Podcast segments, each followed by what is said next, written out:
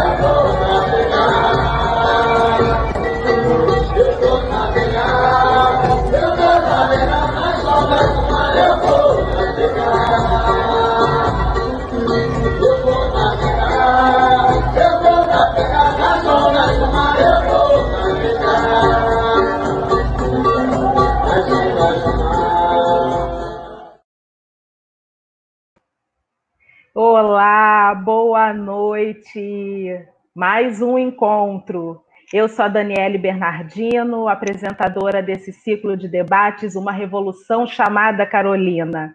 A FLUP é apresentada pelo Ministério da Cidadania, Prefeitura da cidade do Rio de Janeiro, Secretaria Municipal de Cultura.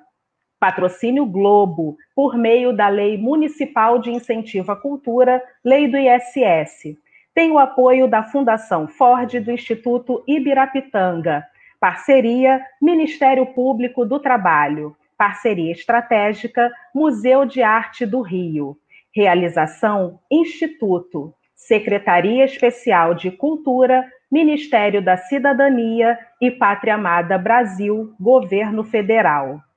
É, gente, chegamos à metade do caminho. Hoje é o nosso sétimo encontro de uma aventura pela obra de Carolina Maria de Jesus, autora do fundamental Quarto de Despejo, que no próximo mês de agosto completa 60 anos.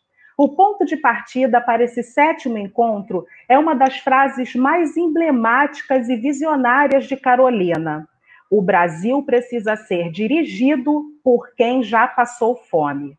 Todos nós somos testemunhas do que significou para o país ter um presidente que conhecesse o ronco da barriga quando temos fome.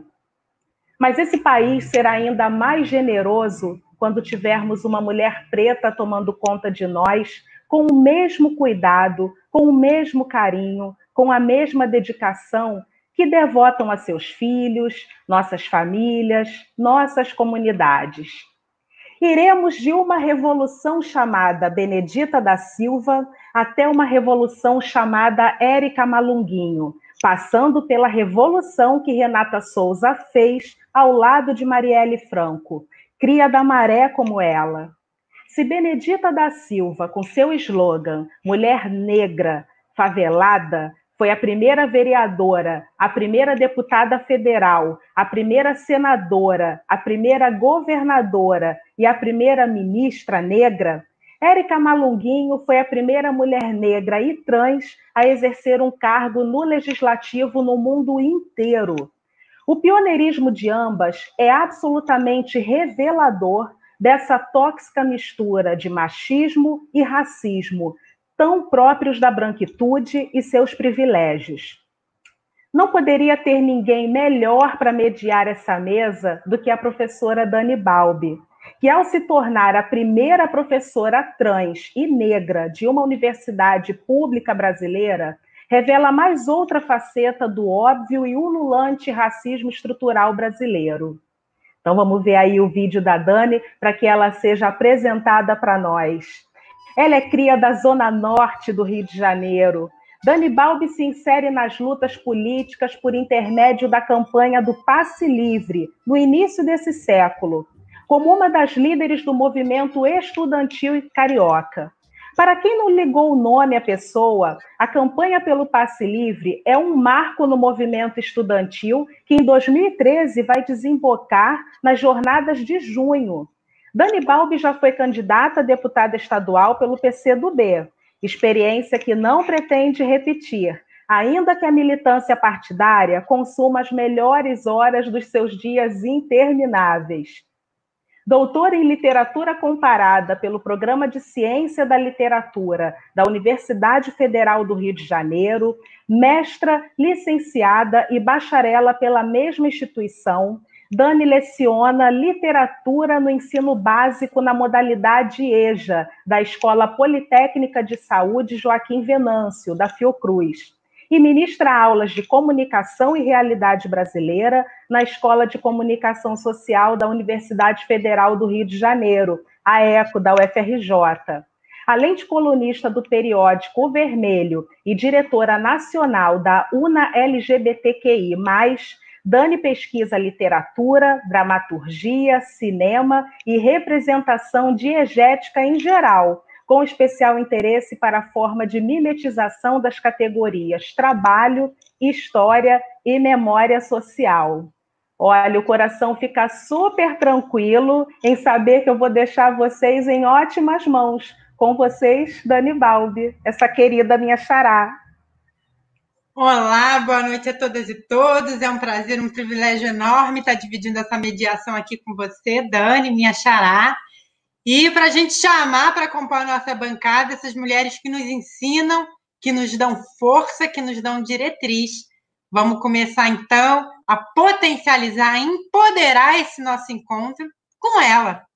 Nascida na favela da Praia do Pinto, criada no Morro Chapéu Mangueira, ela foi tecelã, auxiliar de enfermagem, líder comunitária. Lutou contra o abandono da comunidade pelo poder público no auge da ditadura militar, resistindo contra o arbítrio, a repressão e a caristia. Formou-se assistente social em 1982, ano em que se elege a primeira mulher negra para o mandato parlamentar, como vereadora no Rio de Janeiro, pelo Partido dos Trabalhadores deputada constituinte 88, deputada federal, senadora em 1994, em 2002, a primeira mulher, a primeira negra a ocupar a cadeira do Executivo Fluminense. Ministra, secretária de Estado, atualmente deputada federal, ela é, para honra, orgulho e esperança de todas e todos nós, mulher, preta e favelada. Benedita da Silva. Boa noite, muito obrigada, Beré. Oh, boa noite, é um prazer poder estar aqui com vocês. Boa noite, Dani. É, boa noite a, a essas mulheres fantásticas, extraordinárias que estão é, nos acompanhando. A minha de, querida deputada, né, linda de morrer, tá tão bonita, com cabelão também lindo. Eu queria é, agradecer muito pelo convite de poder participar, né, principalmente quando nós estamos tratando assim, de mulheres é, famosíssimas, como nós vimos aí nessa mostragem, e fez me lembrar, né, não podemos deixar de, de falar em Marielle, não podemos deixar de falar em Lélia Gonzalez, é, não podemos deixar de falar em Carolina de Jesus. É, eu não sei quanto tempo que você vai dar para cada uma falar, que é para a gente não falar demais. Eu vou te dar um minutinho, mas eu preciso chamar a nossa bancada completa antes da gente ah, começar a engrenar. Agora não é hora. Benedita, agora não é hora, mas daqui a pouco é. Obrigado, prazer. Gina, vamos com ela agora? Também mulher preta e favelada.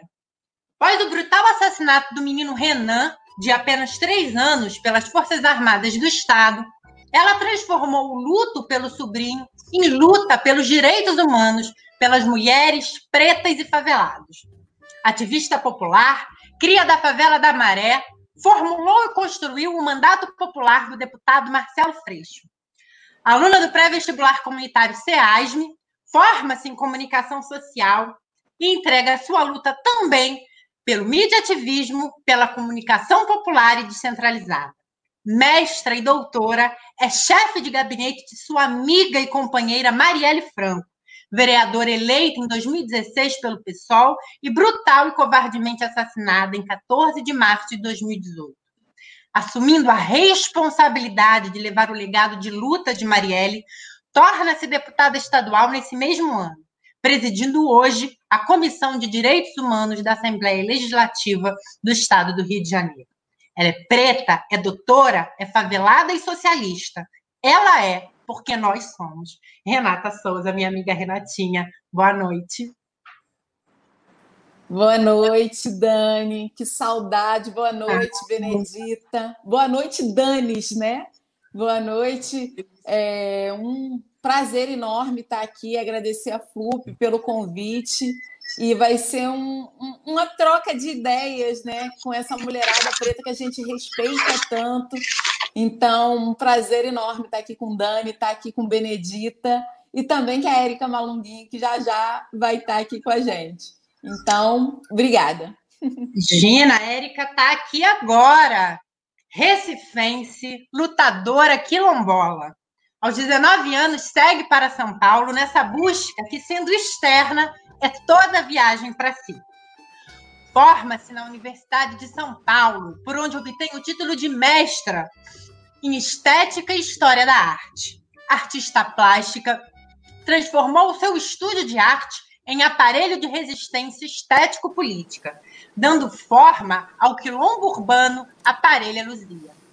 Filha das lutas e ebulições sociais que agitam o país em 2013, cria do movimento negro e LGBTI. Ela é a primeira mulher transexual a ocupar o parlamento no mundo. Ela é os nossos passos ruflando de longe, no aqui e agora do presente, da responsabilidade popular. Ela é a deputada estadual Érica Malunguinho. Boa noite, Érica. Boa noite, é uma honra estar aqui com pessoas tão especiais. Boa noite, Dani. Boa noite, Rê. Danis, Rê. Boa noite, Dona Benedita. Um cheiro para seu pitanga, viu? Boa noite, meninas. Estou muito feliz de estar aqui. Enfim, espero que seja próspero como as nossas lutas sempre o foram. Queria começar é, enfim, pedindo para que vocês se apresentem, mas a partir de uma reflexão que tem tomado, acho que todos aqueles cidadãos e cidadãs responsáveis e atentos com o curso da luta institucional no país, que é pensar o Brasil e pensar nós, mulheres, que temos uma trajetória de luta, o Brasil em que nós nascemos, o Brasil em que nós vivemos e pensar nossa trajetória de vida e de luta nesse marco desses 30, 40 anos que é, começam, de certa maneira, com a Constituinte, né, que se adensam e se organizam nas lutas populares para garantir que essa Constituinte seja, de fato, a Carta Cidadã para o povo brasileiro. Então, queria começar essa provocação passando por essa atriz é, protagonista, que é a nossa mestra Benedita da Silva. é uma honra poder falar antes de Renata, antes de, de todas vocês aí. Maravilha. Olha, mais uma vez é um prazer enorme poder estar aqui. Espero cooperar o máximo. Se de repente eu sair assim um segundo e voltar, é porque nós estamos no processo de votação aqui na Câmara. Eu gosto sempre de dizer isso, porque as pessoas, a gente sai rápido e volta, tá bom? Eu queria pensar com vocês o seguinte: eu acho que esse é, é um momento muito particular para mim, né? Quer dizer, eu estou no meio de vocês, todas mulheres jovens, eu tenho 78 anos de idade e tenho uma história muito interessante no sentido de é, essa coisa de pioneira. A gente até fala, não, é pioneira, mas quantas outras né, nós tivemos antes de nós e que pautaram esse caminho para que nós pudéssemos estar aqui. Né? Algumas pagaram com sua própria vida, e outras é, puderam nos é, tornar-se professoras e, e, puderam passar essa história desde o seu bater tambor da senzala até no atabaque no morro e na sua oração em sua igreja ou mesmo os agnósticos e agnósticas que é,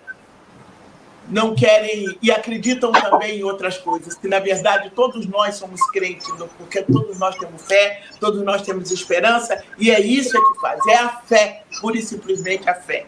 Mas é, falar um pouco dessa experiência, é, eu quero dizer que é, eu morei no Morro de Chapéu Mangueira, né, também na favela, foi ali que eu me criei, e hoje eu tenho 78, como já disse, mas morei lá na favela de Chapéu Mangueira há 57 anos. Foi lá que eu aprendi a dar os meus primeiros passos, né, a me virar com a, com a lata d'água na cabeça, a, a poder entender esse processo.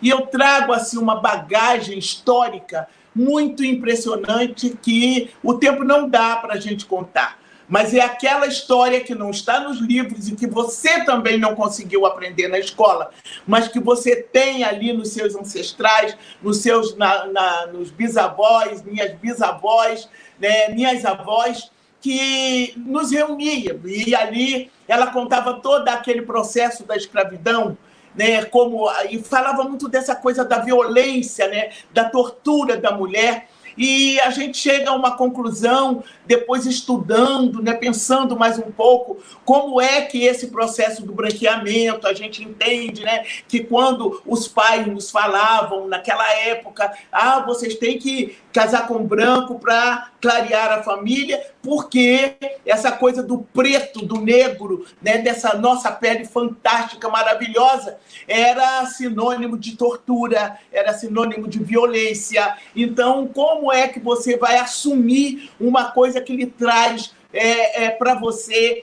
é tanta desgraça, tanta crise, tanta coisa, como você lutar no meio. Então, foi com essas mulheres que eu, que eu chamo agora, né, minhas bisavós e minhas avós, para a gente falar um pouco sobre essa luta. Eram mulheres que aprenderam, aprenderam muito. Umas foram, é, com o tempo, conversando e entendendo, dizer, olha, tá bom, já entendi. Essa, essa sociedade brasileira nasceu de um estupro. E o estupro era quem? As mulheres negras. E as a, a, minhas bisavós e avós me contaram muito como era isso desde a questão do amamentar as crianças. E ela contava isso, gente, e hoje a gente até tem uma contestação, e é claro, e, e é lógico, mas a história do 13 de maio, para elas, era um outro momento porque elas passaram por toda aquela tortura estuprada e elas puderam ver como a relação né, dessa cor com a relação do seu senhorzinho era muito perversa. Elas, mulheres estupradas, elas tinham que amamentar os filhos e botavam para chupar manga é, os filhos delas diziam que não podia porque fazia mal é, manga com leite. Essa história eu ouvi da vovó Rosa, eu ouvi da minha bisavó Maria, e, é, e foi assim, eu fui criada exatamente nesse ambiente. E nesse ambiente também tinha muita coisa fantástica, extraordinária, que eram mulheres lindas, mulheres maravilhosas. É, a minha mãe era um escândalo de linda, de maravilhosa. Lá em casa ninguém ficou parecida com ela, tão linda que ela era, mas era, era uma, uma mulher aguerrida, ela era um bandista, e essa umbandista também pôde lidar com a gente, ela era parteira, então ela era uma liderança né, na comunidade e ela dizia assim para gente: nego, nego tem que ter brilho.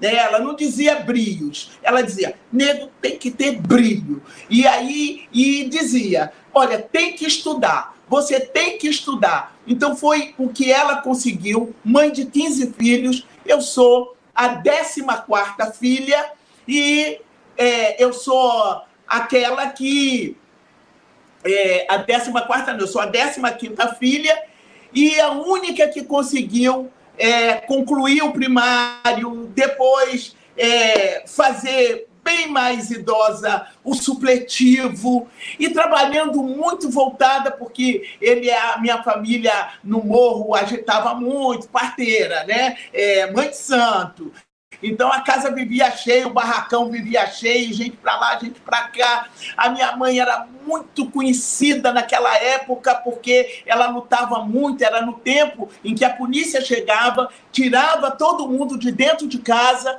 né, botava a, a, a, as filhas de santo toda, eu via aquilo e, e levava para a polícia, e levava. Né? Era qualquer um telefonar, o padre da igreja, da capela de não sei quanto, a polícia chegava e carregava com todo mundo. Então, vi muitas vezes aquilo acontecendo com a minha mãe. Então, eu não tinha nenhum motivo, não tenho nenhum motivo para não assumir a minha negritude, apesar de ter passado momentos difíceis enquanto criança, né? é, de ser discriminada, eu fui uma. Eu não engano para ninguém, porque essa não é uma história de sensibilização, essa é uma história para saber de que tudo que está acontecendo hoje, violência contra a, a, a, a, mulher e a mulher negra, estupro, essa coisa é coisa do colonizador, que está na cultura, desde a formação do Estado, com a exclusão e também do machismo e homofobismo e todas essas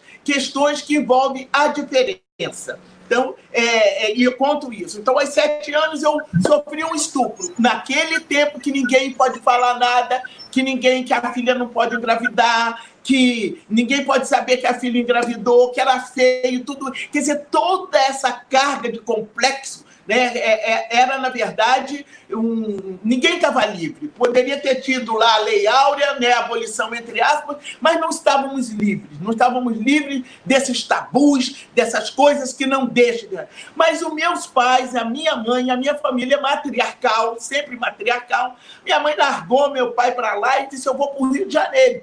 Foi quando eu, minha mãe teve 15 filhos e eu e o meu irmão, é, que é o caçula, né? e hoje somos só nós dois. Há pouco tempo eu perdi a minha, minha terceira irmã. Então, o que, que aconteceu?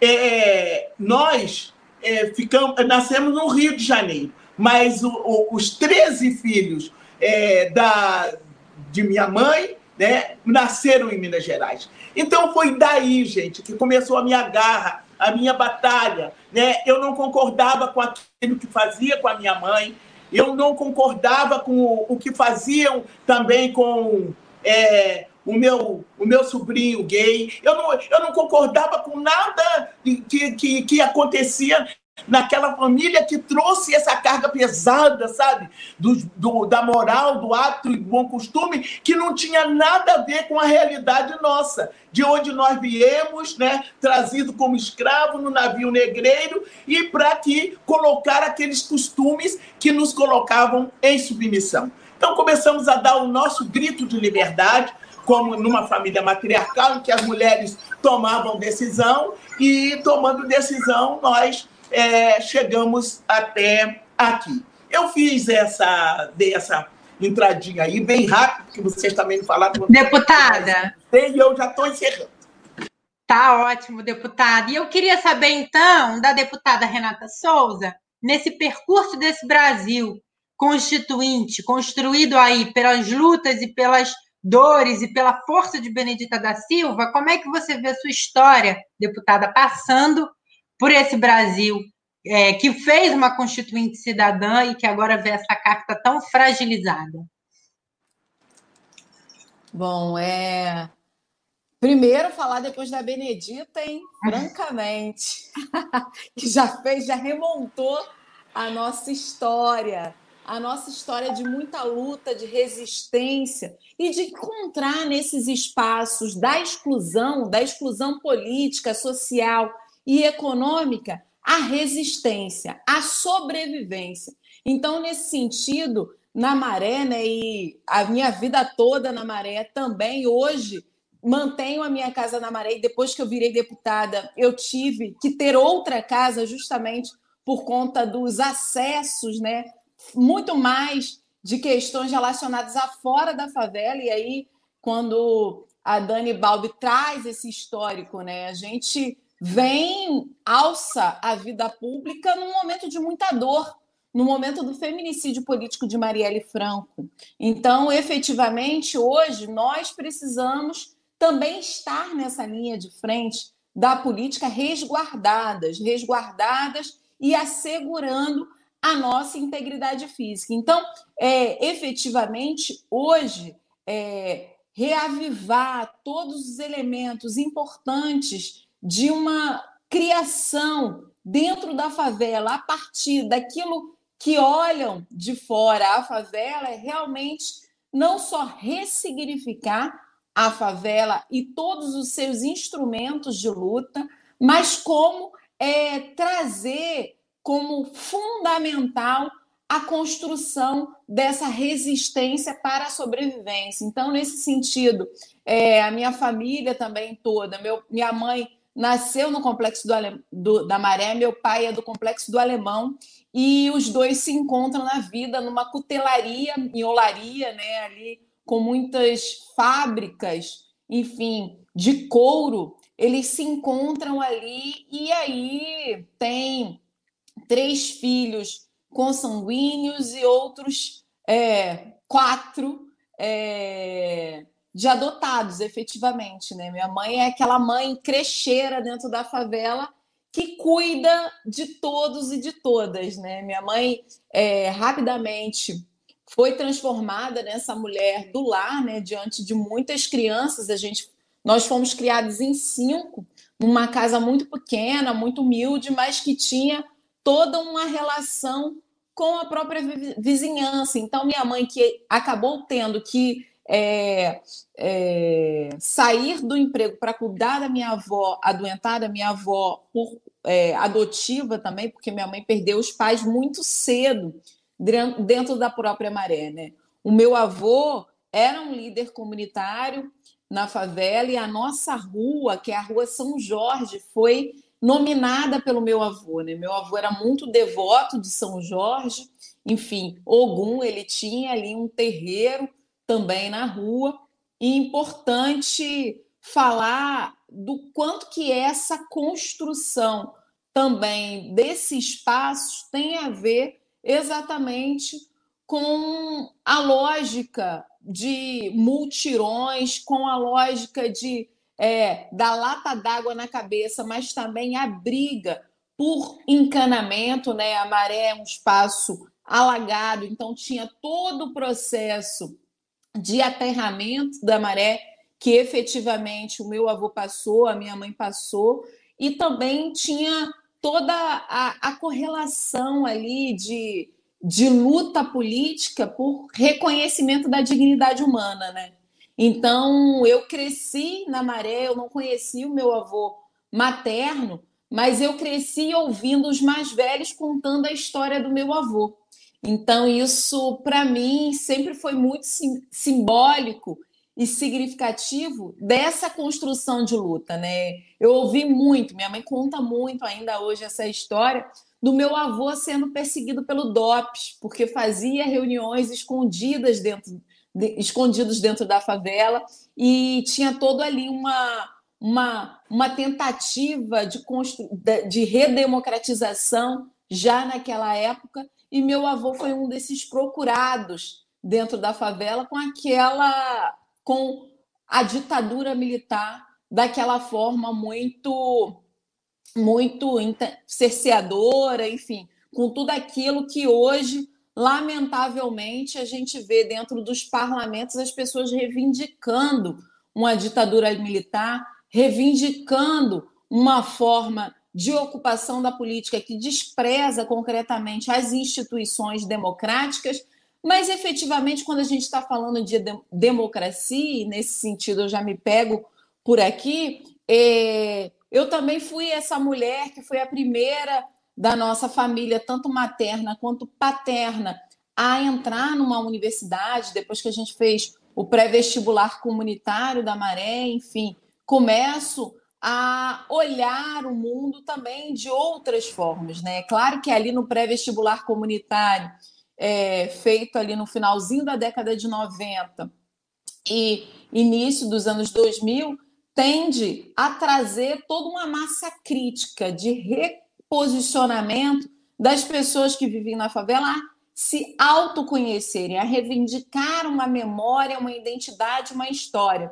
Então, a Dani Balbi trouxe aí a minha história com o jornal Cidadão da Maré. Foi ali que eu aprendi, antes mesmo de entrar na universidade, que é, eu sou uma mareirense, né? Um, um termo cunhado pelo jornal Cidadão para definir quem nasceu na maré, é um mareense. Então, eu me reivindico mareense, me reivindico desse lugar tão vulnerabilizado pela falta de políticas públicas eficazes que pudessem né, superar a lógica de desigualdade social ali colocada, mas desde ao acesso à educação. Então, se eu, por exemplo, fiz pré-vestibular comunitário, consegui entrar numa universidade, é, fiz duas faculdades, consegui, fiz o mestrado e o doutorado na UFRJ.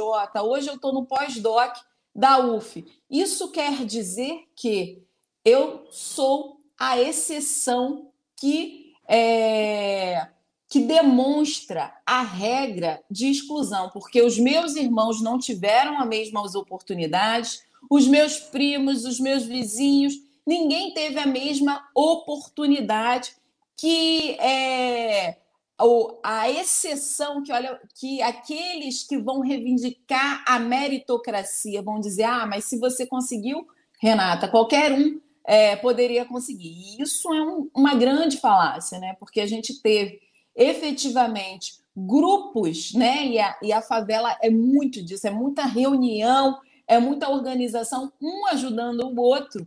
Eu tive grupos não só de professores, pró o próprio incentivo da minha família, que me, me concederam a possibilidade de estudar, ainda que eu trabalhasse já, né? Meu primeiro emprego, eu tinha de oito para nove anos, que não era bem um emprego, né? Eu trabalhava, era um emprego, porque eu trabalhava, tinha um horário para chegar, mas efetivamente ali eu trabalhava no, na garagem do meu vizinho, que vendia roupas e ele me dava roupa em troca, né? E era algo que ajudava muito, porque minha mãe não tinha e meu pai não tinha condições de comprar roupa. Então, eu trabalhava em troca de roupa e efetivamente o dinheirinho que me davam, eu levava para casa. Então, assim, é, é assim que a gente vai crescendo. E, obviamente, meus irmãos trabalhavam desde muito cedo na construção civil. Então, eles eram os ajudantes de pedreiro, eles eram os ajudantes de pintor, e são essas as, as profissões que meus irmãos aprenderam. Por isso que eu digo que a meritocracia é muito, muito, muito cruel com quem vive na favela, com quem vive nessas condições que é quase que o Estado, né? E é muito importante quando a gente fala da política de morte, né? que é exatamente olhar para esse lugar como lugar efetivamente da falta e que, portanto, é, o Estado não precisa prover de dignidade para que as pessoas convivam ali Com e certeza. sobrevivam nesse espaço. Com certeza, deputada. Eu vou só nesse gancho aí da falácia da meritocracia e da ausência do Estado passar a bola para a nossa deputada Érica Malunguim, para que ela comente, na perspectiva da construção da sua vida, da sua trajetória, a correlação com o país e possa demonstrar para a gente a falácia da meritocracia. É, boa noite a todas, Laroye, Exu. É, eu, eu ouvi essa pergunta, essa pergunta que você fez, Dani.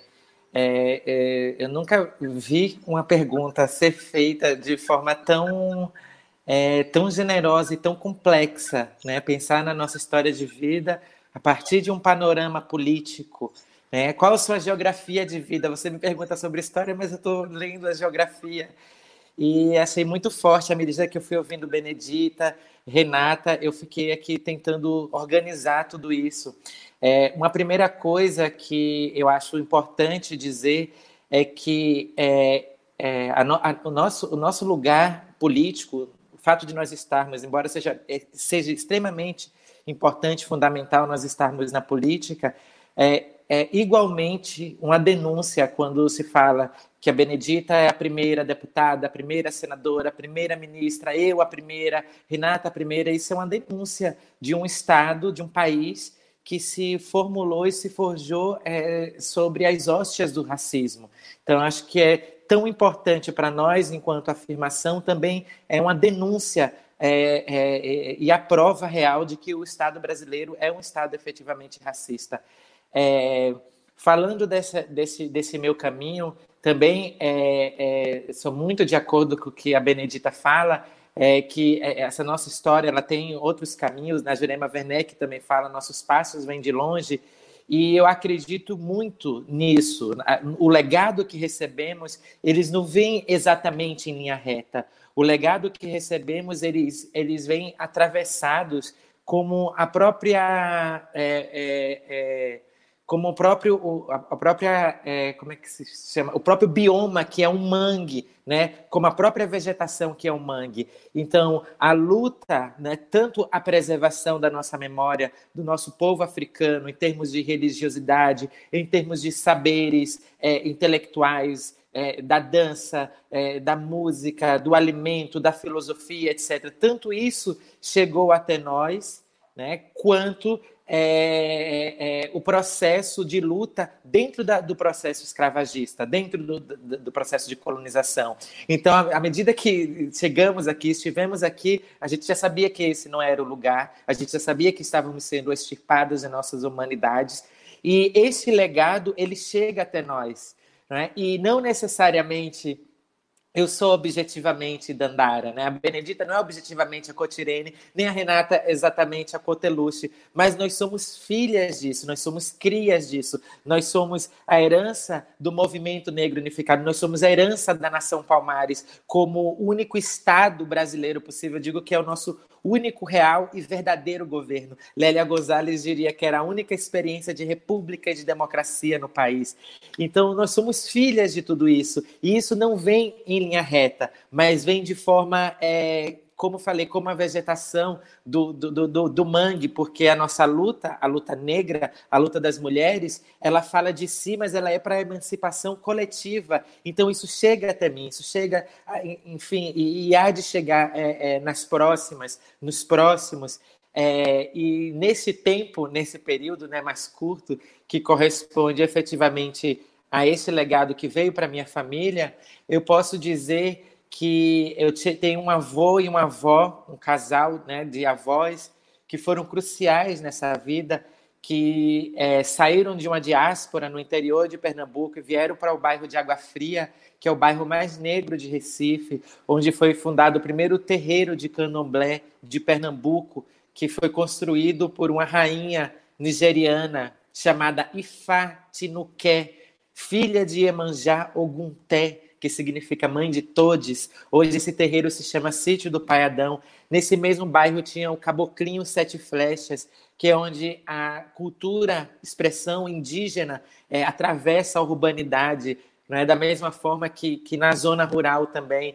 E é nesse mesmo bairro que minha mãe se torna professora, não porque ela tinha estudado para ser professora, mas era porque ela sabia ler e escrever, tinha feito né, é, enfim, é, o, o, estudo, o ensino básico, e é, ela tem essa escola, ela tem esse grupo de alunos no contexto de um regime militar. Detalhe que ela foi batizada por Francisco Julião, que é um dos líderes das ligas campesinas.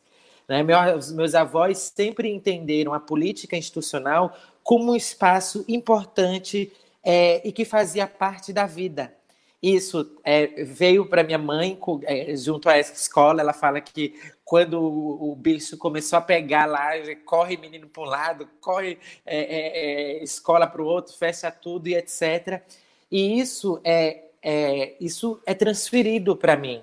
Eu cresci vendo minha mãe, uma mulher preta, sozinha, abandonada, pelo marido, aquela, essa situação que é, que é clássica da operação do machismo e da reprodução do machismo, é, de uma família absolutamente, é, completamente negra, e, e, ela é abandonada nesse processo e ela se torna ao mesmo tempo, né, a que tem mais escolarização, então vai estudar mais, faz enfermagem e se torna o arrimo da família, responsável pela manutenção econômica de é, muitas pessoas. Meu avô, minha avó, a irmã dela, dois irmãos, três irmãos e uma irmã.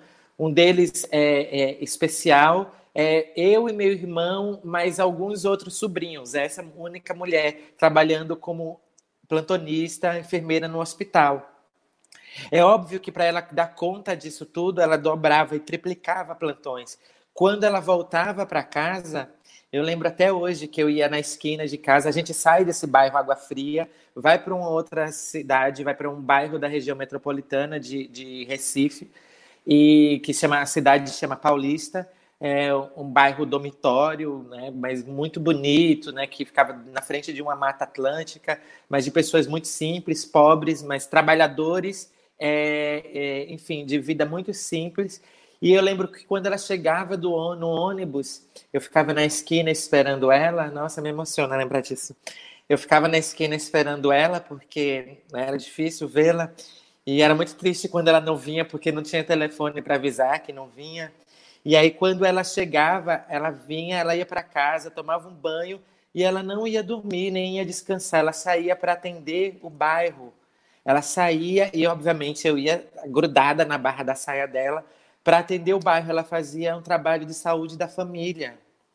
É, obviamente, sem é, é, é, cobrar nada por isso, de forma absolutamente espontânea. E eu fui vendo aquilo tudo acontecer, fui entendendo e, e formulando né, a minha concepção ética e observação do mundo a partir da complementaridade, da generosidade e da importância das humanidades das pessoas. Então isso se tornou inevitável. Eu vou crescendo é, na escola, quando eu, eu, lembro quando eu entro na quinta série, que eu vou para uma escola que é maior, né, que sai da escolinha do bairro, vai para uma escola maior no centro da cidade. E aí eu lembro que é, é, tinham alunos que não tinham livros. E aí não tinha essa política de trocar livros, de, de passar livro. Eu lembro que eu fui sozinha na turma seguinte, na sexta série, recolher livros, apaguei todas as lições em casa, aí chamei todo mundo que não tinha livro, que eu sabia que não tinha dinheiro, bem discretamente, e distribuí esses livros. Então é uma coisa que já foi se, se formulando ali. Lembro também no processo eleitoral mesmo, eu lembro na, na primeira, na primeira na primeira eleição né, direta, Lula versus o Colo, e eu lembro que eu fiz uma eleição na minha rua. Peguei uma caixa de sapato e peguei um menino branco, fiz de colo e peguei um outro e fiz de Lula. Falei, vamos fazer eleição. E bati nas portas de todo mundo para fazer essa eleição. Lula ganhou nessa, nessa, nessa eleição, lá na, na, na, na minha rua. E, e, assim, isso só foi se intensificando. É, é, meus amigos me chamavam na sala de aula para ser responsável para debater quando ia ter eleição. Então, assim, eu ia lá falar, dar texto e conversar e fazer campanha, etc. Isso de forma completamente espontânea. Deputada, eu... é desse momento aqui que a gente vai falar um pouquinho. Eu vou chamar um vídeo que uhum. condensa e ilustra esse momento que todas vocês passaram, cada uma posicionada num campo mas todas conectadas por uma experiência comum. Eu, particularmente, eh, tive os momentos mais felizes da minha vida, de ver aqui na Assembleia Nacional Constituinte, debater na comissão os direitos da, de orientação sexual dos jovens, da criança, da mulher, do indígena, dos negros. Então foi assim Tivemos momentos riquíssimos de vir gente de tudo quanto é lugar, as trabalhadoras domésticas aqui fazendo lobby, também tinham as igrejas, né? As igrejas também aqui no combate a determinadas eh, temas que a comissão levava, mas foi o melhor momento político da minha vida, porque nós dialogamos com a alma das pessoas. É isso, e é sobre isso que eu queria pedir para a deputada Benedita da Silva comentar brevemente é, esse diálogo de alma, no momento em que o Brasil era cheio de esperança, que reuniu pessoas, afluxos de diversos cantos desse país, dessa nação gigantesca. O que, que a Constituinte representa ainda hoje? Não só para a senhora, mas para todas e todos os brasileiros. A Constituinte é aquela carta em que todos nós assumimos um compromisso é, em cumpri-la, seja aquele que tem o poder é, executivo na mão, é, outros que pertencem ao legislativo, outros que pertencem ao judiciário, outros que pertencem à associação de moradores, outros que da sua é, agremiação carnavalesca, o outro que do seu sindicato, quer dizer, essa é a constituição pela qual nós nos organizamos e cumprimos né, os nossos deveres e garantimos os nossos direitos. Eu quero rapidamente, mas rapidamente mesmo, falar de 1982, quando eu fui eleita é, vereadora na cidade do Rio de Janeiro. A lei, e por que eu quero falar isso? Eu quero falar isso porque nós não podemos deixar de falar é, de, dessa fantástica é, Carolina sem é, falarmos do que ela foi capaz de produzir ela foi, me baseei muito nela para que nós tivéssemos a primeira lei voltada para a questão do quarto de empregados. Foi baseada na, nela, nos versos, na sua vida e como ela enfrentou, como ela foi baseado nisso, nós começamos a trabalhar isso. E quando falaram, olha, você vai para deputada federal, para constituinte, né? É, foi um, um, uma coisa incrível, Renata, porque eu digo Renata porque ela é, é daqui, né? A, das comunidades daqui. É, não acreditaram que seria possível a Benedita ser uma candidata a deputada. Vereadora, tudo bem, mas deputada, não tinham outras pessoas que a gente deveria esperar mas quem me respaldou foram as pessoas da favela, foram os negros, o movimento negro e todo mundo. Não, você tem que ir porque é constituinte e tem que escrever as coisas nossas lá, porque quem é que vai escrever? E assim cheguei. E foi um. Eu posso dizer que foi o maior, mas o, o, o maior evento nacional brasileiro em que todas as raças, todos os credos, todos os segmentos daquela mulher lá da favela do Chapéu Mangueira, no meu caso eu, né, ao mais alto empresário banqueiro que a gente pode. Todos estávamos lá, cada um buscando sim o interesse da nação brasileira para essa convivência. E dali então nessa luta, nessa confraternização, é que nós começamos, então, a ver que nós temos uma Constituição que está sendo rasgada, e principalmente nos direitos individuais, passando pelos direitos coletivos. Que o individual é aquele onde nós lutamos e colocamos direito das mulheres, dos negros, da orientação sexual, da educação diferenciada, de todas essas diversidades que nós temos. E nós começamos, então, ali a pautar né, a história, né, tornar zumbi herói da pátria brasileira, porque ele é herói da pátria brasileira e não dos negros, pura e simplesmente, né? Estou falando com professoras que sabem muito mais que eu, têm esse estudo, sabem muito bem o que isso significa, que a história do Brasil não contou. Estávamos lá. E hoje nós temos um grande desafio pela frente.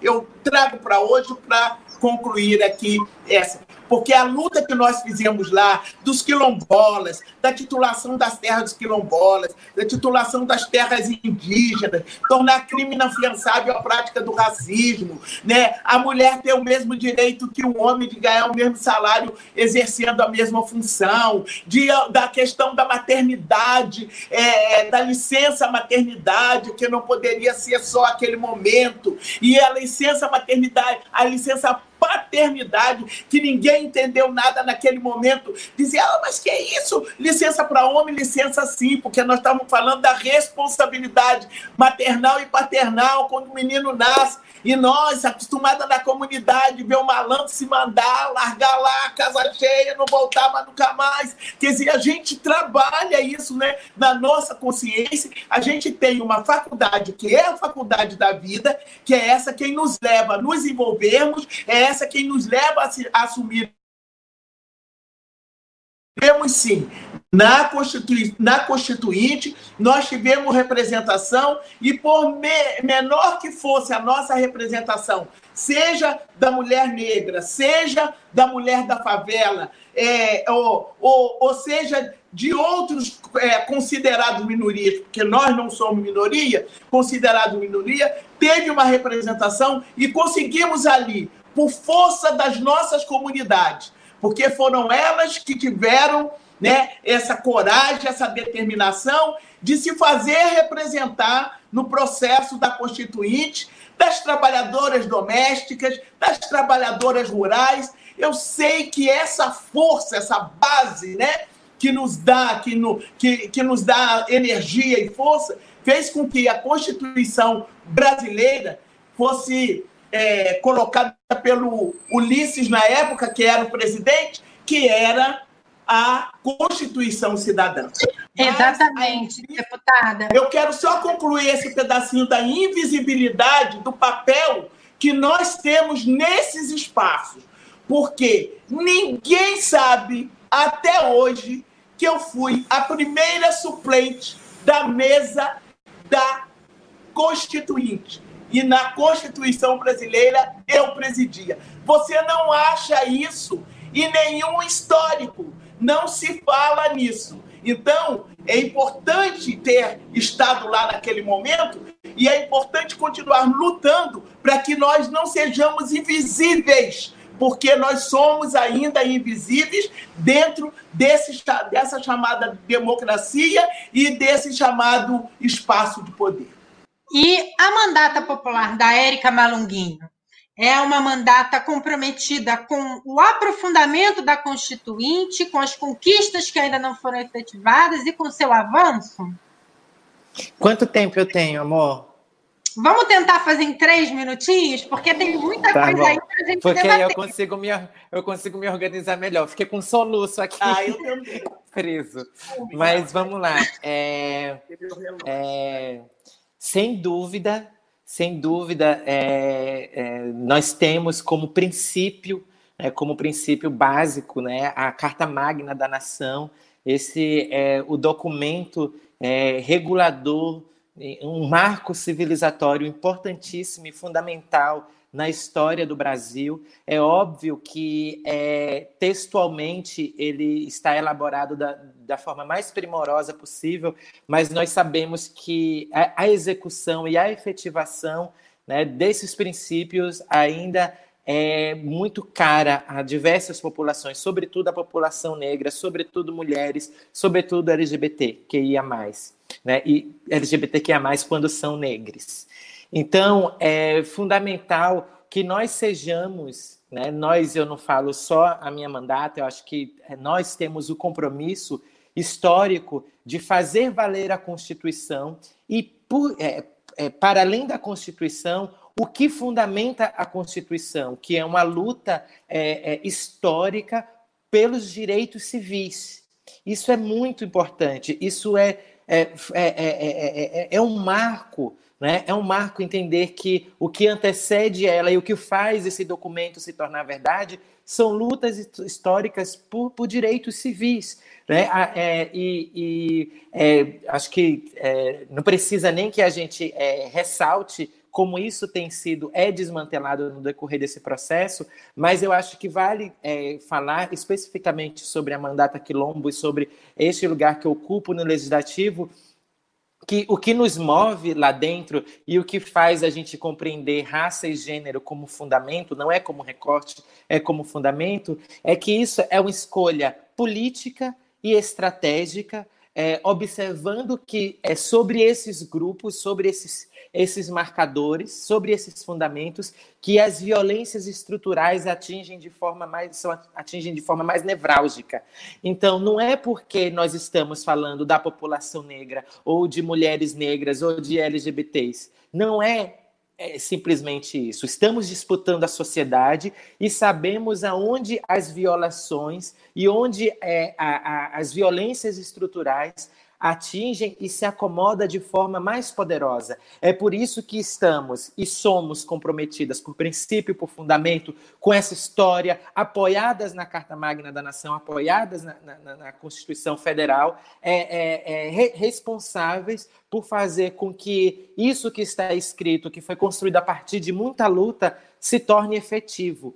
Então, é, é, é, é a, a, própria compreensão, acho que a, a, nossa missão e a nossa responsabilidade é respeitar e compreender e dar vazão ao que a historicidade, ao que a história, e isso eu falo da história no passado, da história do presente, e o que essa história pode garantir no futuro. Acho que são esses, essa, é, é, é, é essa importância, esse o papel é, da nossa mandata e da minha atividade parlamentar em relação a, a este marco tão importante.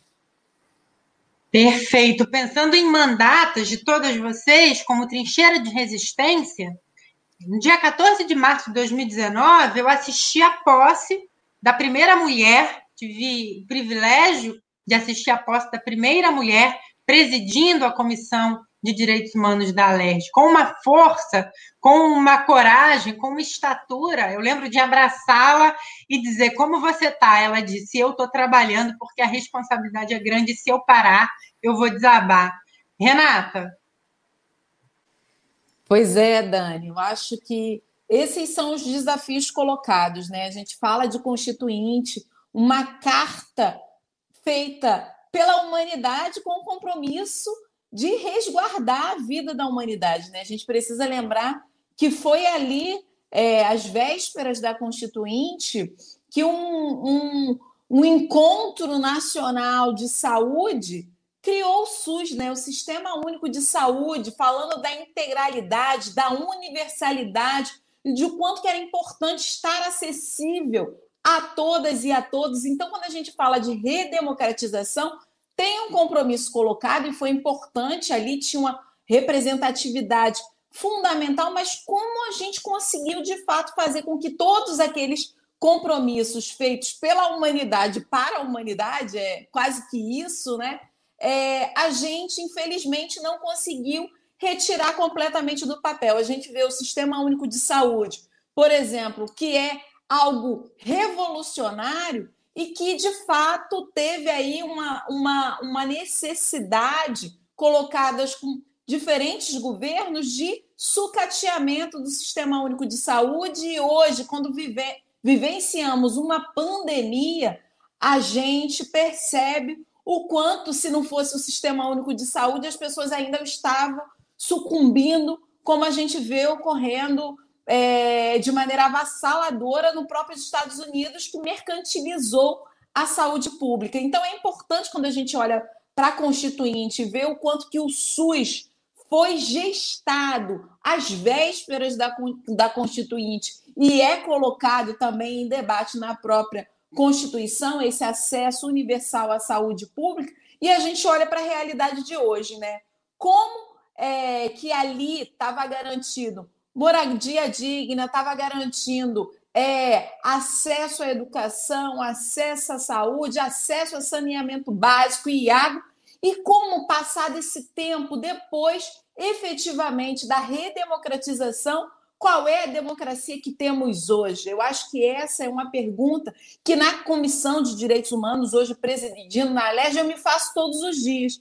Mas não só porque encontrei nesse espaço da institucionalidade também um lugar onde as pessoas referenciam e tem aí é, um, um, elemento central de procura e busca hoje no estado do Rio de Janeiro, funcionando quase até como uma própria secretaria né, de Estado. Isso é muito curioso diante do que é a própria ineficiência do Estado a dar é, condições dessa pessoa ter água é, regularmente. Então, a gente está encontrando esse desafio enorme no momento da pandemia, a falta de regularização, enfim, do acesso à água, que já é um problema crônico, mas com a pandemia fica ainda mais é, dramática essa situação nas favelas e nas periferias não só do Rio de Janeiro, mas do Brasil afora. Agora também quando a gente vê o quanto que quando a gente fala de democracia, que democracia é essa? A quem essa democracia de fato atingiu?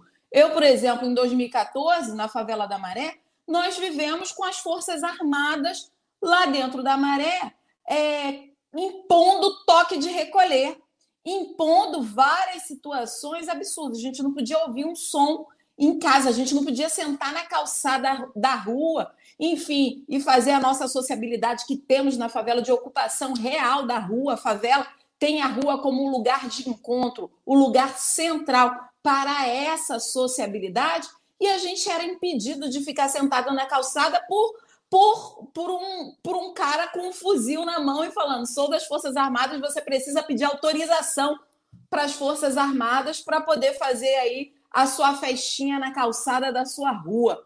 Enfim, é esse elemento que a gente precisa também discutir. Que democracia é essa? Que democracia é essa que aposta na militarização da vida cotidiana dentro da favela e da periferia?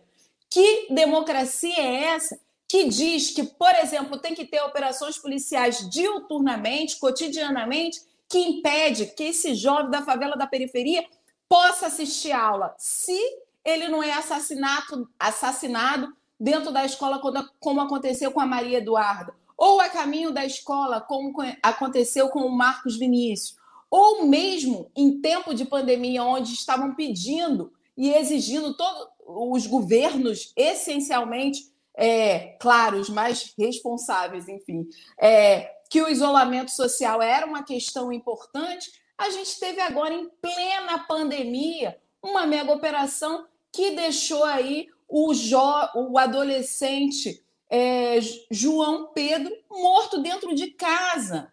Então, que democracia é essa que todos nós queremos, mas que de fato não redunda dentro da favela e da periferia, porque é vista, é um lugar visto como apartado, marginalizado de uma sociedade de direitos. E a gente sabe por quê? Porque o racismo estrutural, o racismo colocado quando é, os nossos corpos mercantilizados, inclusive para muitas das riquezas que hoje estão perpetuando né, nas elites políticas e econômicas do Brasil, não compreenderam e não entenderam a possibilidade de fato de reconhecer essas pessoas em sua humanidade. Então, a tentativa de desumanização e exatamente nessa tal da lei áurea, né, que a gente fala tanto, esse processo de escravidão que encheu muito dinheiro, de, encheu o bolso de dinheiro dessa elite política e econômica que temos ainda hoje,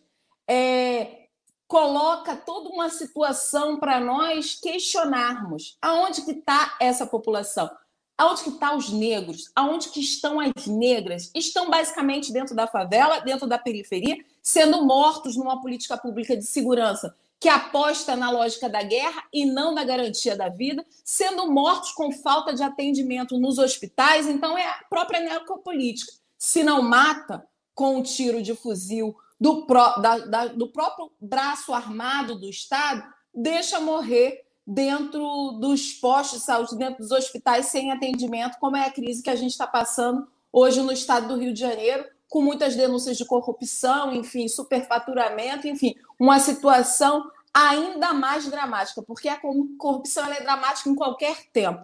Num tempo de pandemia, onde a gente tem aqui no estado do Rio de Janeiro, estamos chegando a quase 9 mil pessoas mortas no estado do Rio de Janeiro, com mais de 90 mil pessoas contaminadas. E um Brasil que já passou aí os 50 mil é, pessoas mortas, são 50 mil famílias que hoje sofrem, com mais, então, de muitas pessoas contaminadas. Ou seja, olhar esses elementos e, e organizar também quais são os conceitos e critérios de democracia que nós temos, a gente precisa saber também quem de fato é reconhecido como um cidadão de direito nessa nossa sociedade que foi costurada num, patriar... num, num, num Estado patriarcal que é, usa e o, o racismo estrutural para colocar e manipular todas as suas bases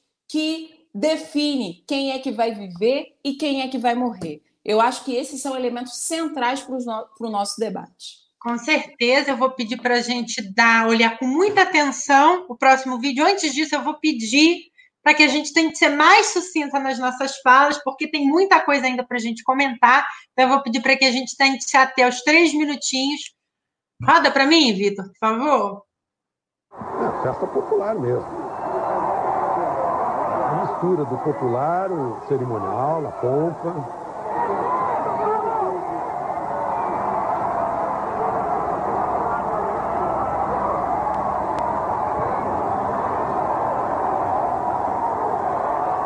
Verde, Brasília está muito verde nessa época de ontem, na época de chuvas.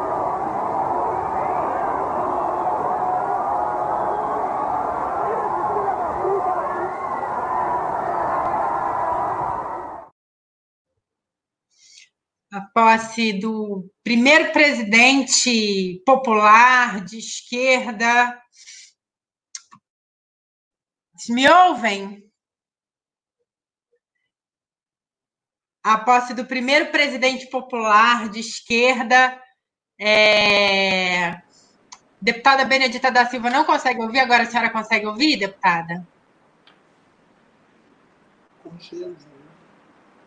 Eu, Consegue ouvir, deputada? Não? É, enfim, vamos, tivemos um probleminha, mas eu queria perguntar para vocês onde e como nós estávamos nesse dia, dia, no dia da posse do presidente Lula. Renatinha.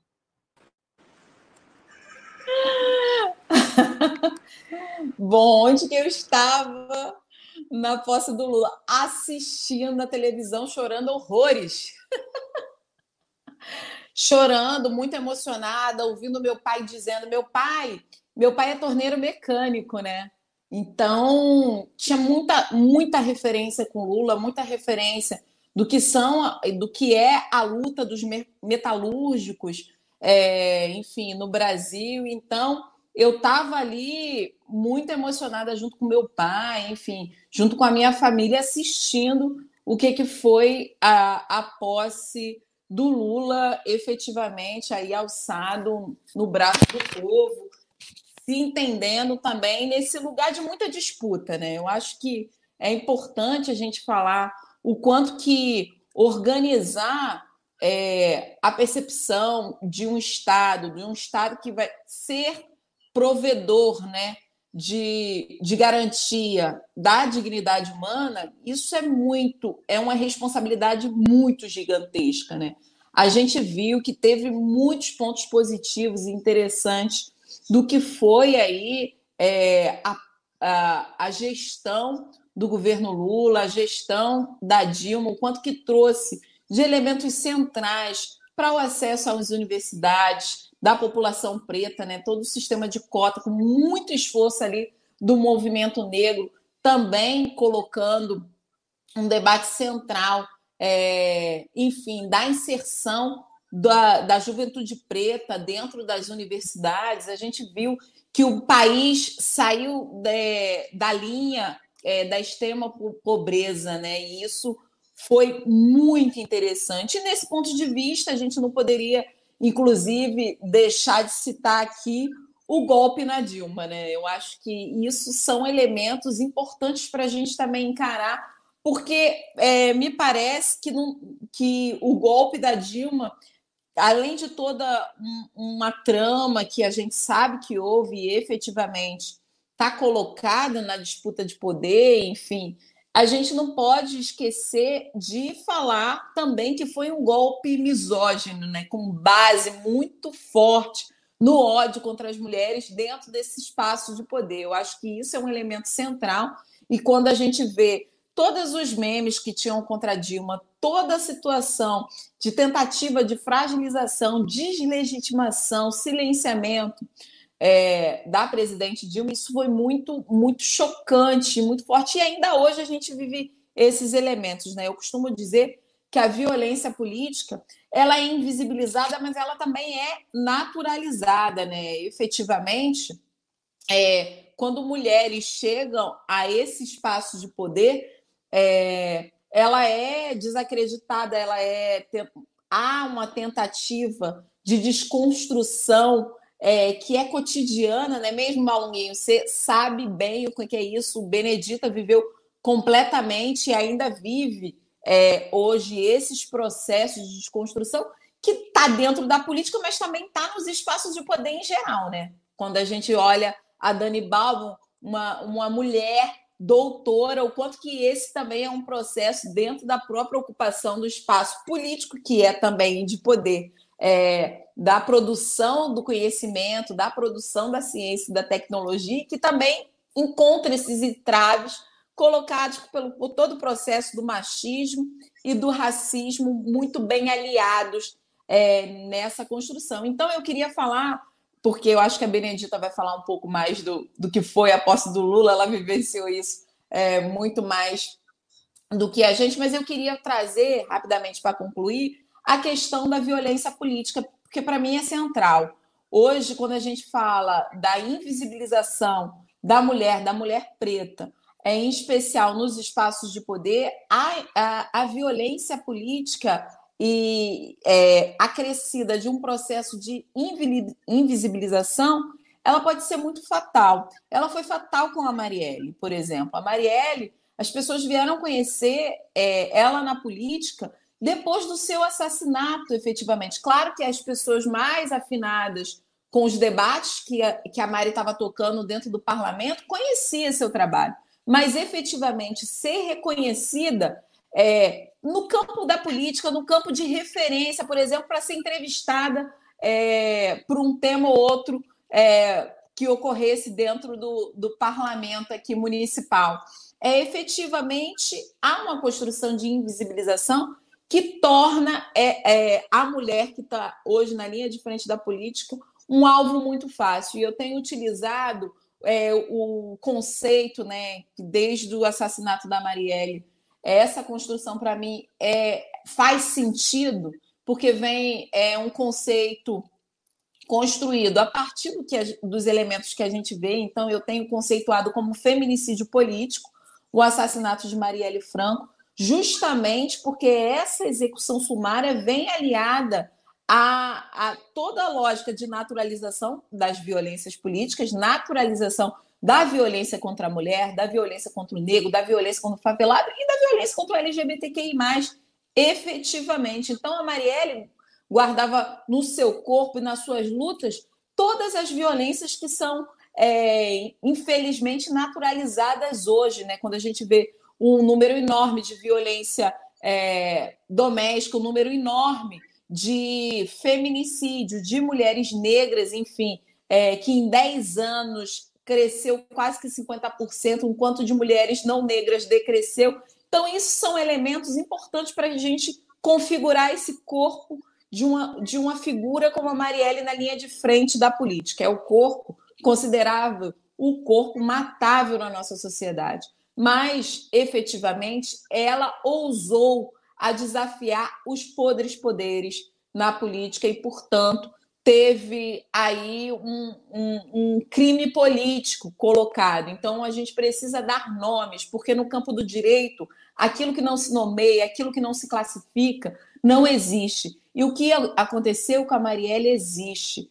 foi e é um feminicídio político e, portanto, as autoridades precisam trabalhar com esse elemento, com esse conceito, para que a vida de outras mulheres não sejam ceifadas como foi a de Marielle Franco, que infelizmente não foi a primeira e nem será a última. A gente precisa lembrar o que, foi aí a Dorothy Stang, né? O quanto que essas mulheres que estão na linha de frente da luta política, e eu não estou falando somente da institucionalizada, mas da luta por mudanças reais na nossa sociedade, de superação da desigualdade social. Então, a gente tem outros elementos importantes, e para isso a gente precisa dizer que Marielle Franco foi vítima de um feminicídio político e o Estado brasileiro, quando não responde quem mandou matar a Marielle Franco, ele fragiliza a democracia, ele fragiliza o processo de construção de nós, mulheres negras, de nós, população da favela e da periferia, alçar os lugares de poder com as pautas que não são negociáveis. Nós não negociamos a vida de ninguém. Nós não negociamos com a vida. E isso, concretamente, faz a nossa diferenciação do que é essa política de morte apresentada aí com muito com muita fake news, mas com a política de ódio como método da política institucional, inclusive, que a gente precisa combater. Tá ótimo. Deputada Benedita da Silva, a senhora me escuta? Agora sim. Que bom, deputada. Queria que a senhora comentasse brevemente, né, se possível, enfim, onde e como a senhora estava na posse do presidente Lula ao lado dele.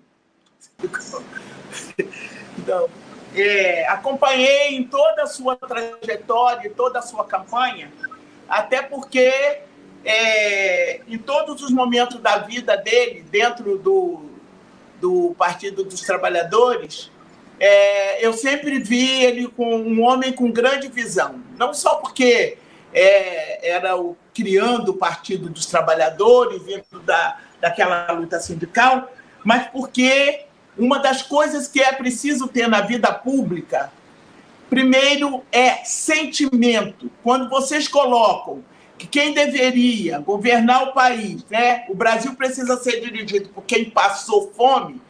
Então, quem veio no pau de arara sabia muito bem como iria fazer para que o povo não viesse mais em pau de arara para lugar nenhum. Então, acho que essa foi a trajetória do Lula.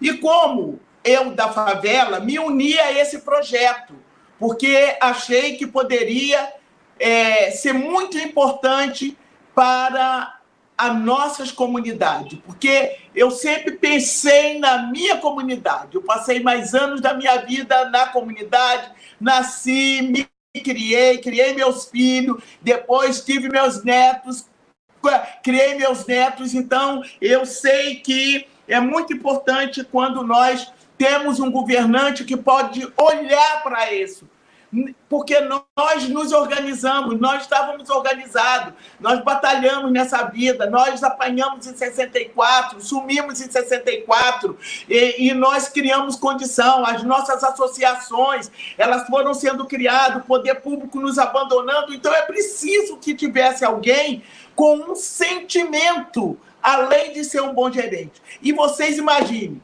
esse sentimento foi que fez com que ele pudesse compreender que tem racismo no país e pedir perdão pelo racismo né, cometido não só com, com a África, mas com o Brasil, sua diáspora, e poder ali entender que a maioria que passava fome nesse país também era a população negra, que o, o pobre é, é, é a população negra, e ele pôde fazer o Brasil crescer de um desenvolvimento, mas ele era apenas o torneio mecânico com quarto ano de estudo. Mas a faculdade da vida o fez enxergar que Brasil é esse, que nós tínhamos dois Brasis e que era preciso unificar esse Brasil.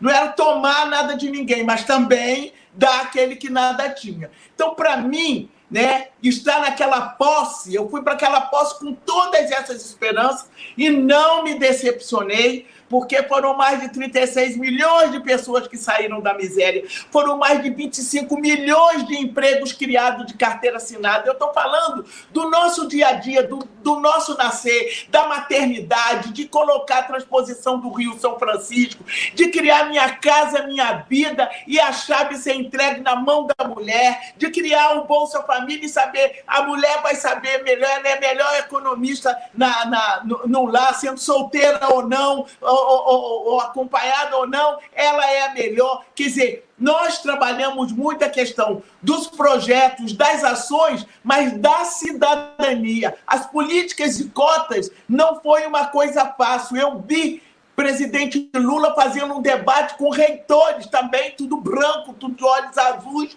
né? Não tinha que... com os reitores e eles se arrepiavam. Eu via, só podia quase que enforcar o presidente, porque olhava que isso é uma loucura criando os espaços educacionais que possibilitou a que nós pudéssemos, naquele momento, travar o embate do conhecimento da inteligência, porque as cotas, como bem colocou a, a, a, a, nossa companheira, é, é, é, esse negócio de falar de negro, de mulher, de tudo, é uma denúncia. As cotas são denúncias, porque eles sempre tiveram uma cota majoritária e nunca as mulheres, nem os homens pobres, negros, tiveram essa cota. É, a cota que nós tínhamos minoritária. E o que se deu ali foi a oportunidade com a política de cotas e denunciar esse Brasil, que nesse momento, nós fechando aqui, nós estamos desafiados a retomar a nossa batalha, a nossa luta né, contra, porque o que aconteceu nos Estados Unidos acontece todo dia aqui, no nossa cara, todo dia nós estamos vendo, matando nossos meninos, nossas meninas, os nossos jovens, nós não temos segurança, a segurança social não existe, a inclusão não existe. Então é isso que nós vimos naquele homem e naquela posse. E vimos isso também com a Dilma Rousseff. Concluindo mesmo, Dilma Rousseff foi vítima do maior golpe que deram à nação brasileira, porque não foi a ela, foi dada à nação brasileira, porque a primeira mulher presidenta da República enfrentou um Congresso terrível, porque eu lá vi exatamente, inviabilizou qualquer forma de ter desenvolvimento econômico ou mais inclusão. E o ápice, eu quero dizer para vocês que acompanhei, o ápice daquele Congresso foi ela ter sancionado e exigido de que a trabalhadora doméstica tinha que ganhar o seu salário e ter os mesmos direitos dos demais trabalhadores. Isso eu tenho certeza que pesou naquela casa pela reação que eles tiveram com a história do, do salário e do direito da trabalhadora doméstica. Deputada, obrigada demais. Eu queria que, diante disso, a Érica comentasse enfim, não só onde ela estava e o que ela sentiu, deputada, no momento da posse do presidente Lula, mas também à luz de tudo isso que trouxeram as deputadas Renata e Benedita, passando pelo, pelo genocídio que vitimou Marielle Franco e que golpeou Dilma Rousseff. É, na vitória do Lula, eu estava aqui em São Paulo, eu fui na Paulista, teve uma festa lá, né? Teve aquela celebração.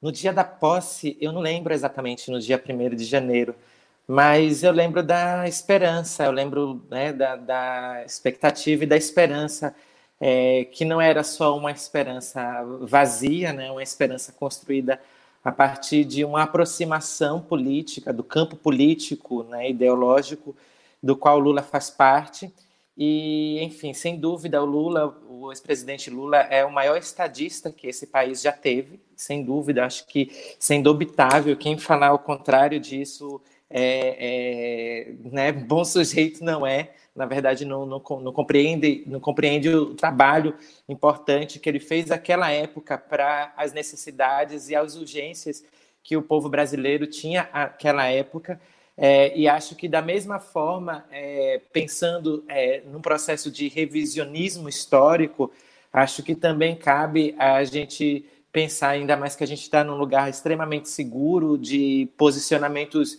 políticos que são muito aproximados, né, ou, ou, ou os mesmos, né, do ponto de vista progressista, eu também vi insurgir ali aquela época o PSOL, né, com a expulsão de Luciana Genro, de Babá e de Heloísa Helena, que eram figuras, inclusive, que eu apostava muito do ponto de vista ideológico da luta política. Também entendi que é, dentro daquilo que estava acontecendo em termos de negociação política, talvez não fosse possível a, a, a conduta desses, né, que foram acabaram sendo expulsos. É, tenho a dizer que também acabei migrando junto com eles dentro, né, não uma perspectiva partidária, porque eu sou menos usuária disso, né, dessa, dessa, dessa lógica apenas partidária. Eu sou uma pessoa, obviamente, nitidamente é, e profundamente ligada ao campo progressista e considero a, é, como a própria Lélia Gonzalez, ao sair do Partido dos Trabalhadores,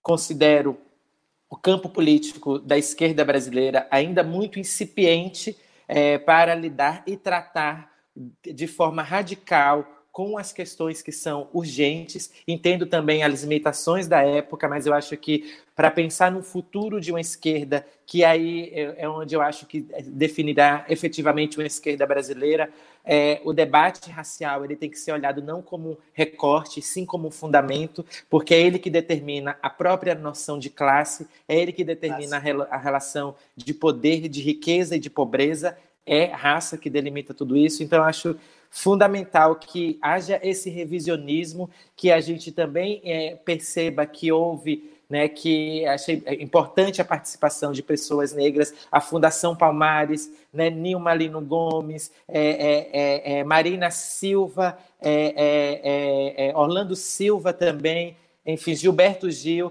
mas nós queríamos também estar no Ministério da Economia, nós queríamos também estar no Ministério da Fazenda, nós queríamos também estar no Ministério da Casa Civil, porque a gente sabe muito bem também de onde partem as decisões é, é, cruciais, né? E a gente está falando, o país precisa ser governado por alguém que passa fome.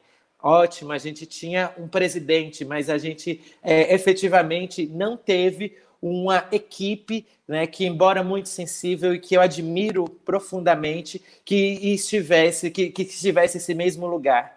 Né? Então, eu acho que num processo de pensar o futuro e não é, criticando o passado de forma é, é, a desconstruí-lo, mas sim a pensar no marco para o futuro, acho que essas lições elas podem é, ser é, é, é, redigidas, ser reditas. Né? Por exemplo, a minha eleição é, saiu uma matéria nessa última eleição a qual a Renata foi eleita, eu fui eleita, é, saiu uma matéria, inclusive na mídia hegemônica, que os deputados brancos receberam 200% a mais de investimento do que os deputados pretos. Então, assim, pensar aonde se deposita a energia política dos partidos, né? E isso é, é, é, é crucial para pensar num outro movimento. Acho que cabe também pensar o que significou as unidades de polícia pacificadoras que foram construídas também né, nesse período. É, qual, qual, foi a herança é, é, dessas UPPs e, e o que o Rio de Janeiro amarga até hoje? Acho que precisa ser feito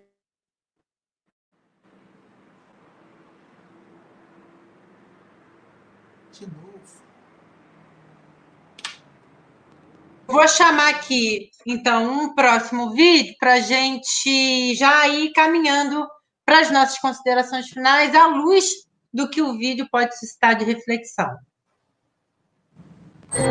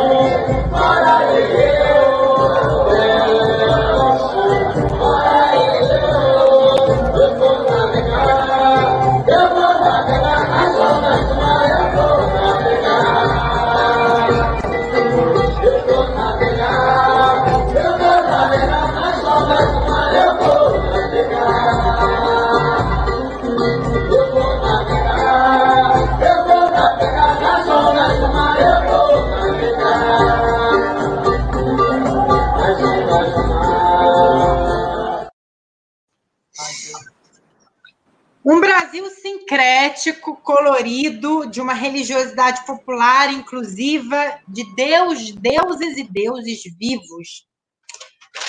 Nós o perdemos nesses últimos 30 anos, Bené?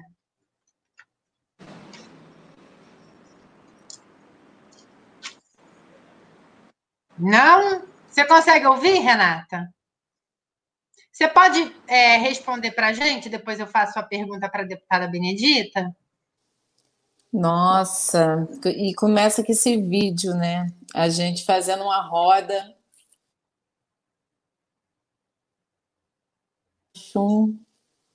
Minha mãe. Então é, é muito emocionante assistir esse vídeo e ver assim é, o que perdemos nos últimos 30 anos. É difícil dizer o que perdemos quando o que ganhamos também não foi muita coisa, né? Porque efetivamente, quando a gente fala da construção política desses lugares, e eu acho que a Érica estava trazendo realmente é, o debate da, da construção do protagonismo é, na política, né? E quais são as prioridades e as definições que a gente fez ou deixou de fazer, né? A gente perdeu muito quando a gente não fez, por exemplo, o debate sobre a democratização dos meios de comunicação. A gente perdeu muito quando a gente não entendeu é, essa população de, da favela e da periferia como sujeitos políticos e não sujeitados à política. A gente perde quando a gente não reconhece que uma figura como Marielle Franco e tantas outras que estavam é, trazendo aí discussões necessárias e fundamentais para a política não são olhadas efetivamente como deveria ser, né? A gente está aqui celebrando os 60 anos é, de Carolina Maria de Jesus, né? 60 anos da sua da sua partida, enfim, e, e relembrar o quarto de despejo, relembrar também o diário de Bitita, né? Eu lembro que tem uma, um, toda uma discussão, né? Enfim, Elisa Lucinda colocou muito bem essa discussão do não reconhecimento da Carolina Maria de Jesus como uma literata, né? Como alguém que estava fazendo uma obra concretamente é, a partir da sua vivência, da sua experiência concreta e cotidiana de uma mulher preta é, que para sustentar seus filhos precisava não só trabalhar enquanto empregada doméstica, é, não não é, tirando a dignidade do que é o trabalho das empregadas domésticas, mas percebendo o quanto que ela ali, com todo esse perfil, era desacreditada e ainda hoje é desacreditada como uma mulher que produziu literatura, que produziu literatura brasileira. Eu estou trazendo a Carolina Maria de Jesus para falar isso, e é importante que a gente faça uma, rápido, uma rápida é, enfim, comparação, né? Eu, enfim, em debates onde tinha aí essa pessoa que dizia que a Carolina Maria de Jesus não era literatura, um dos argumentos era, ah, mas é porque uma linguagem ingênua, uma língua ingênua, uma linguagem que é quase que um diário. Aí eu perguntava para ele, é, e o diário de Anne Frank? Qual é a diferença? A diferença é que a gente tem ali uma pessoa preta, pobre da favela morrendo e a outra pessoa efetivamente com uma situação completamente absurda também, que a gente está falando de Holocausto, mas era uma pessoa branca. Hoje a gente não tem efetivamente é, resgatada a nossa memória ancestral, diferente do que tem, é, por exemplo, todo o processo de discussão, de, de registro de memória, por exemplo, do povo judeu que foi massacrado. Então, o nosso povo preto foi massacrado efetivamente e essa história ela não é contada né? Porque quando a gente olha as estruturas de poder, não nos permite é, contar essas histórias, não, não nos permite, não nos permite historicizar, não nos permite ter memória. E eu estou trazendo a, a Carolina Maria de Jesus justamente porque se isso acontece nesse campo da literatura, isso também acontece no campo da política. E é muito simbólico, e passei por isso é, na última eleição, de maneira muito concreta. A Dani Balbi, é, a gente chegou alguma vez a comentar isso, do, de como é o pragmatismo político, né? O pragmatismo político ele reproduz a mesma lógica que a gente tem na sociedade. O pragmatismo político ele é racista, ele é machista, LGBT, LGBTfóbico e classista. Então, quando tem mulheres pretas como Marielle se colocando, como eu, enfim, como, como Érica, como Dani, como é, a própria Benedita, nesse lugar de poder, a gente é sempre não só deslegitimado, desacreditado, mas há um, um, uma tentativa de não reconhecimento da ocupação desse lugar que é muito perversa. E não só isso, há uma tentativa de é, construção narrativa e discursiva que vai dizer: bom, essas mulheres vão, é, vão discutir questões identitárias e isso divide o voto dessas mulheres. Eu acho que esse elemento do pragmatismo político é extremamente absurdo, porque a gente impede que mais mulheres, mais mulheres negras, LGBTQI, cheguem nesse lugar, porque a nossa sociedade só tolera uma por vez. Então, é uma preta escritora, é uma preta doutora, é uma preta é, deputada.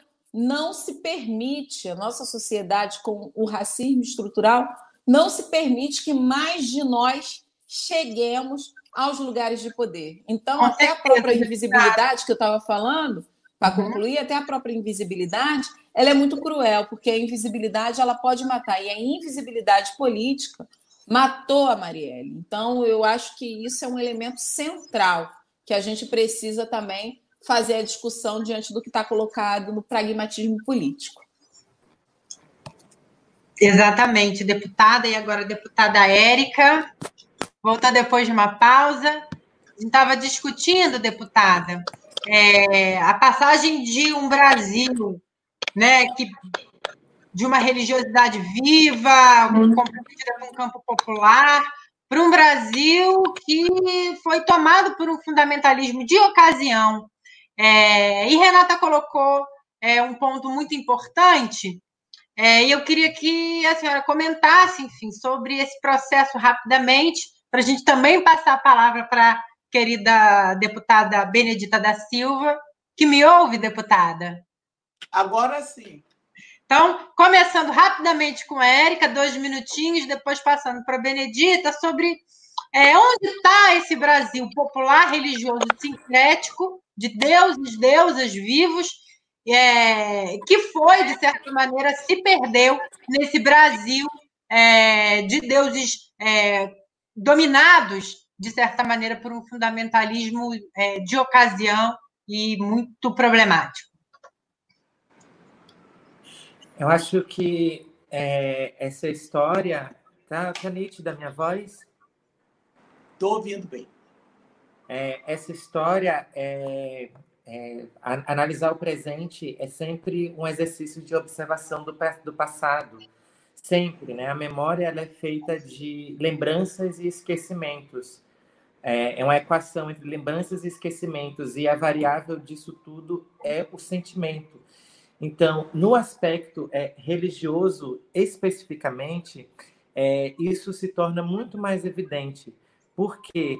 Porque assim como todos os traços é, relacionados à presença da população negra indígena é, no Brasil e no projeto colonialista, a nossa fé, que é o nosso, que é, figura como o, o, espaço e o território é, é mais subjetivo e onde a, a, a, tratativa do controle né, se dá numa, de uma outra ordem, porque uma coisa é você dominar um corpo com uma arma de fogo, outra coisa é você dominar, sobrepor a fé sobre outra fé. Né? É um processo, a, a, a, a, sobreposição né, dessa subjetividade do processo da espiritualidade e da fé, ele se dá numa outra dimensão.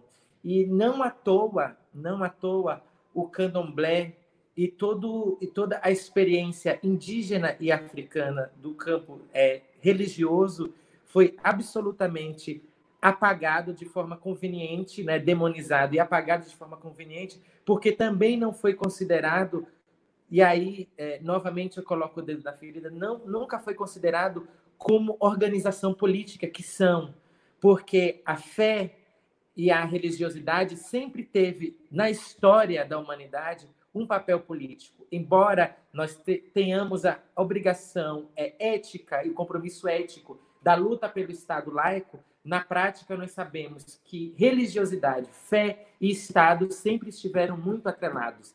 E a religiosidade, a fé negra indígena, sempre é, nunca foi considerado, né, quando foi considerado algo a ser observado, estava no âmbito do folclorismo. Né? Isso não é uma crítica ao termo folclore, acho que isso é uma outra análise para um outro momento, mas é, sempre foi subjugada e não entendida como é, é, um lugar de participação que é, posiciona politicamente sujeitos e sujeitas no mundo também. E assim, a gente tem um clássico também da história do Brasil recente, que é uma Yalorixá importantíssima da Bahia, que ia numa missão à África, né? E vocês, a gente sabe muito bem que uma Yalorixá não se veste de qualquer jeito, né? E ela foi esquecida no aeroporto. Né? Esse clássico que me conta, inclusive, foi minha professora é, Rosane Borges. Assim, a gente, ela retoma essa história é, para é, pensar como é que se é, a gente elabora o imaginário das mulheres negras e aí eu estou fazendo, obviamente, uma expansão para a religiosidade, para as organizações políticas negras, e aí eu estou falando do candomblé como uma organização política, não entender, por exemplo, que é, a nossa movimentação em torno da, da, da, da nossa existência, né, que faz a resistência, ela não estava traçada traçada como os códigos ocidentais brancocêntricos. Né? O maracatu, o maculelê, a capoeira e todo esse registro que a gente conhece como cultura brasileira, nós fundamos a cultura brasileira a respeito de toda opressão. Isso nunca foi considerado como política. Isso nunca foi considerado como um saber, como um conhecimento, né, como ciência. E, e isso, obviamente, né, a, a aniquilação, a anulação de um é é, é, é, é, diretamente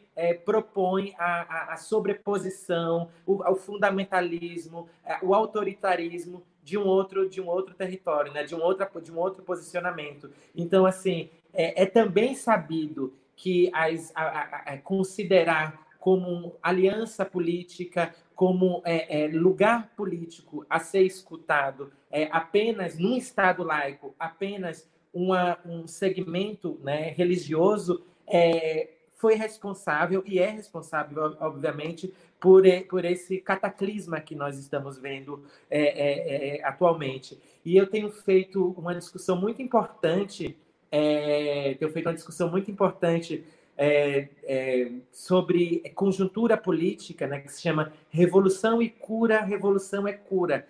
Do que se trata isso? Eu não quero analisar, e acho que uma forma da gente observar a sociedade é fazer uma análise conjuntural a partir da, da, história, do materialismo histórico e dentro de uma conjuntura sociológica. Uma outra coisa é quando a gente refaz esse caminho pensando exatamente nas, nessas tecnologias que foram abandonadas, nessas formas de conceber o mundo, dessas inteligências, do registro de mulheres, de escritoras como Carolina de Jesus, né, da projeção da população negra em construir isso, né, que é a economia brasileira, né, entender essas pessoas como agentes, como produtoras, como narradoras de uma história que está sendo escrita à revelia dos grandes sistemas.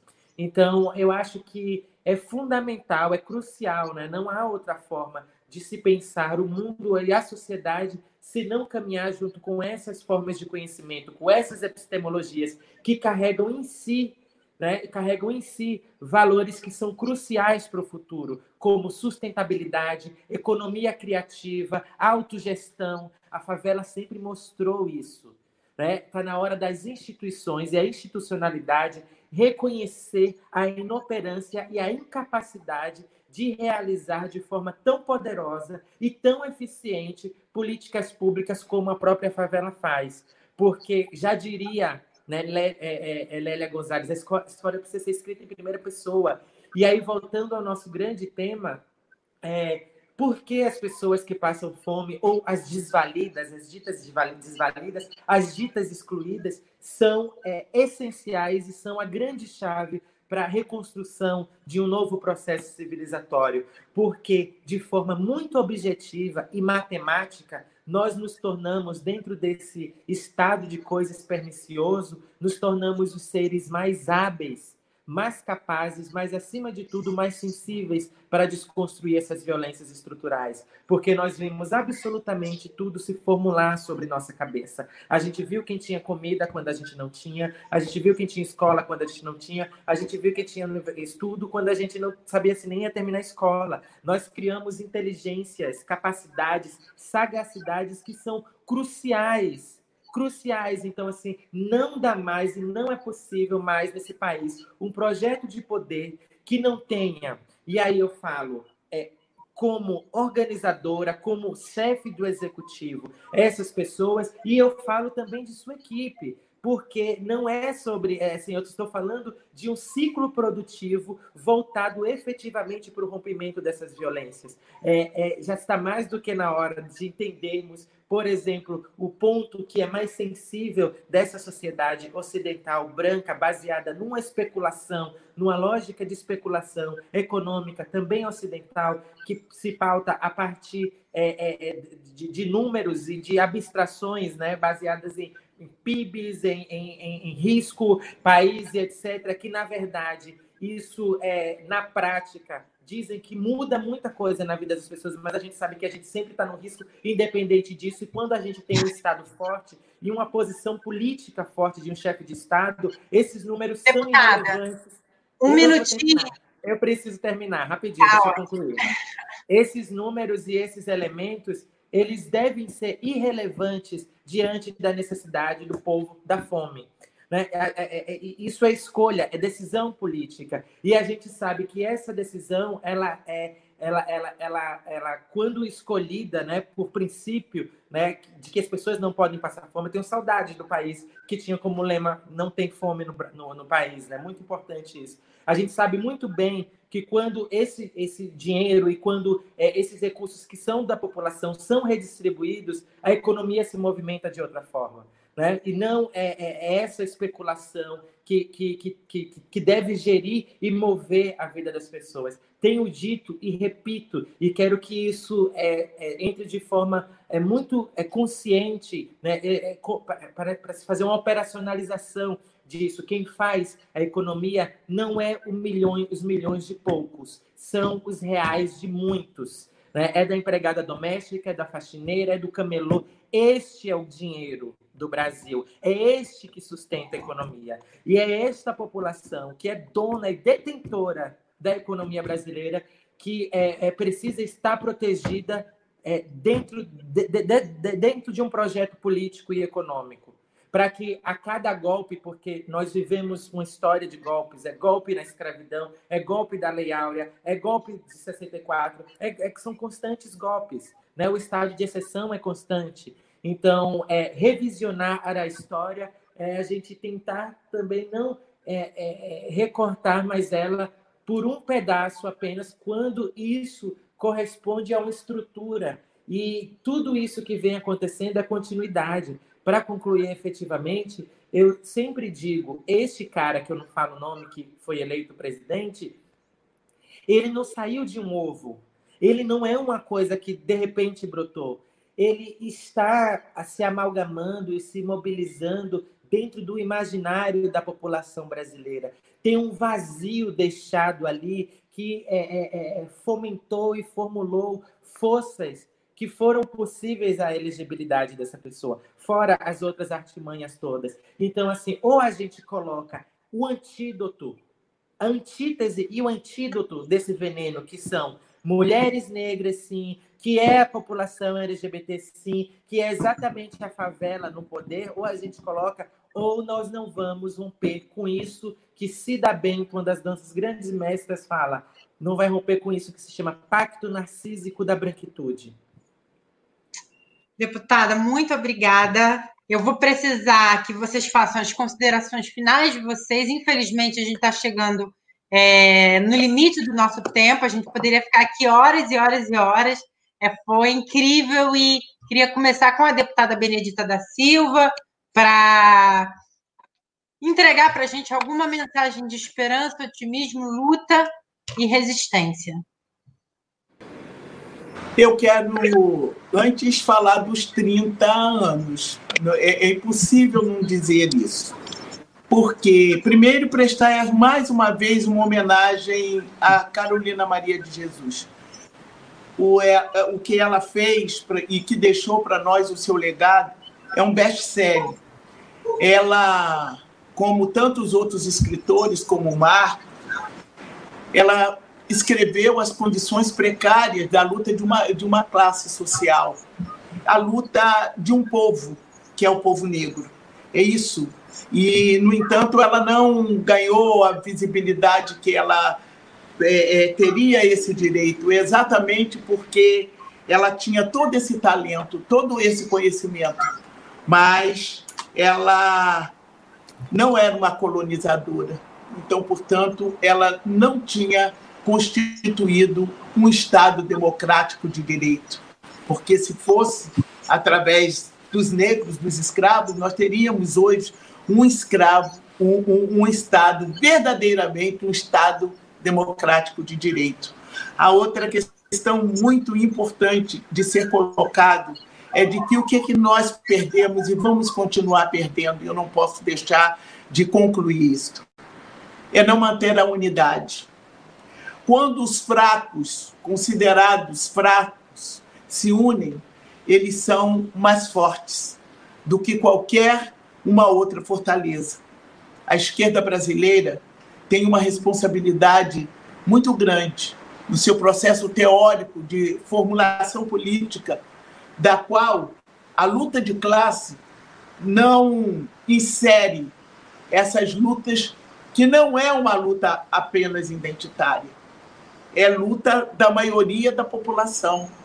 E nós temos que pensar o mundo dessa forma, assim como as religiões. São milhares de religiões. Nós não conhecemos um terço das religiões existentes no mundo. Será que todas essas pessoas estão erradas? Ou todas elas vão para o inferno da vida? Então, é impossível isso. Então nós temos que respeitar o sagrado do outro, respeito o meu sagrado, porque eu respeito o seu. É essa convivência que nós temos que ter. E a releitura da esquerda na questão da formulação política, da qual, quando fala em luta de classe, esquece que tem sexo, lugar de moradia, tem é, etnia. Se pensarmos assim, a, a esquerda brasileira vai ver de que a maioria da população que precisa ser incluída, colocada, até mesmo para dar sustentação ao capitalismo, se não vier a tal chamada revolução socialista, é exatamente os negros. Enquanto não inserirem os negros e negras, nós não teremos aqui nenhuma revolução nem nenhum sistema socialista implantado. Se não tivermos isso na nossa consciência. E a questão também que eu coloco nesse momento é que o fundamentalismo é que é o grande inferno na vida de qualquer religiosidade. Por isso é muito importante que a gente viva.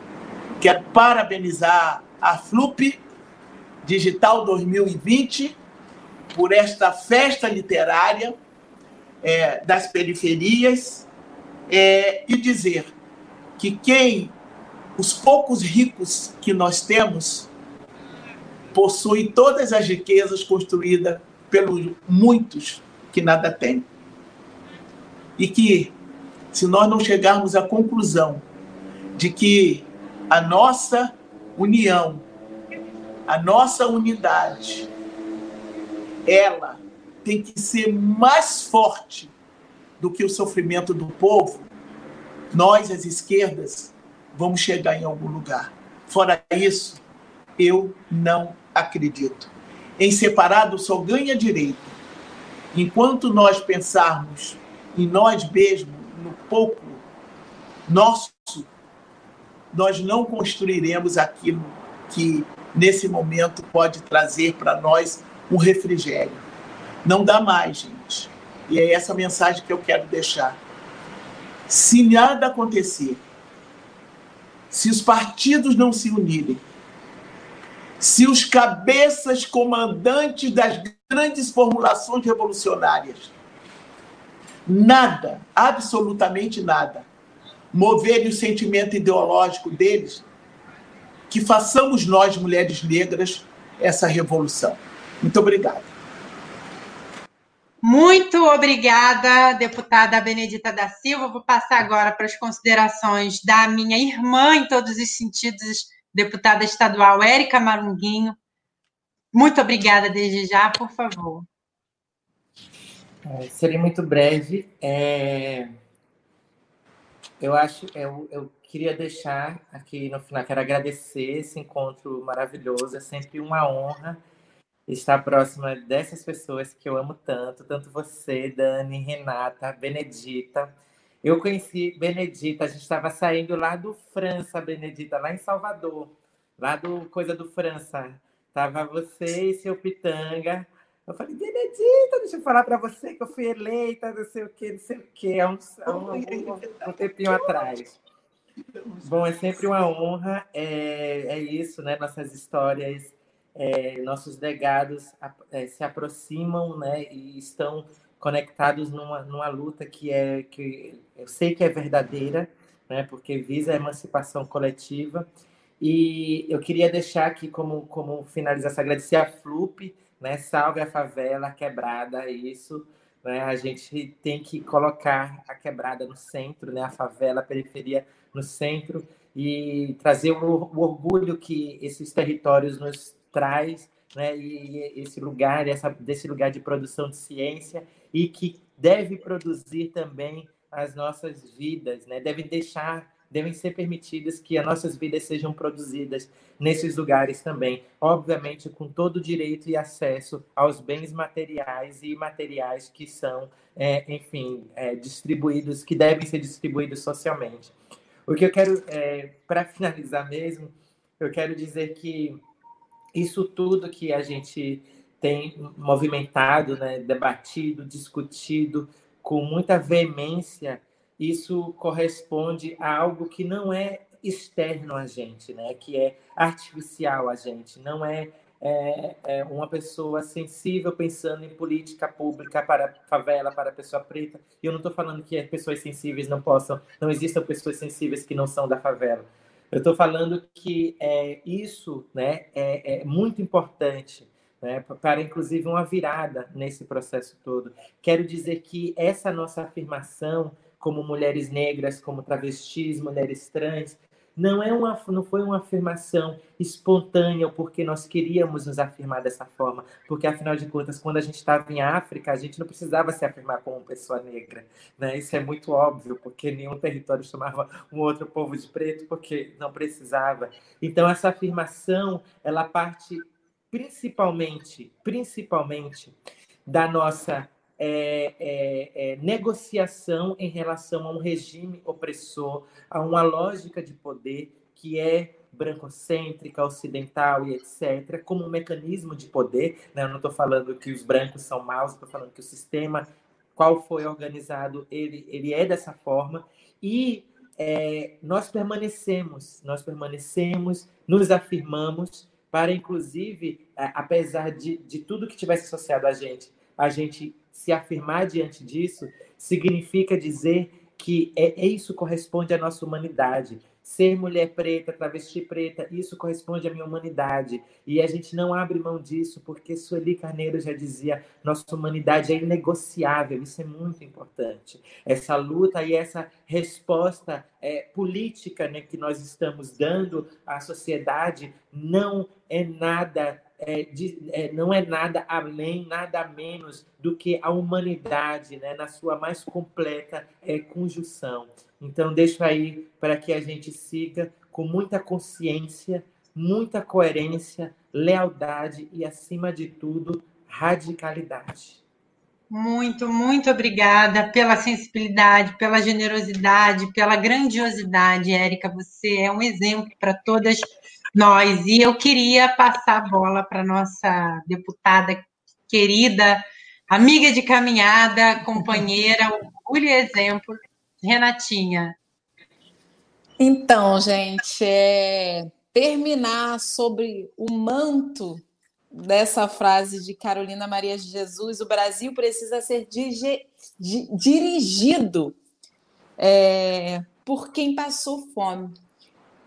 E isso é, é, é o exemplo mais prático, objetivo de, de, da urgência imediata de ocupação dos espaços de poder.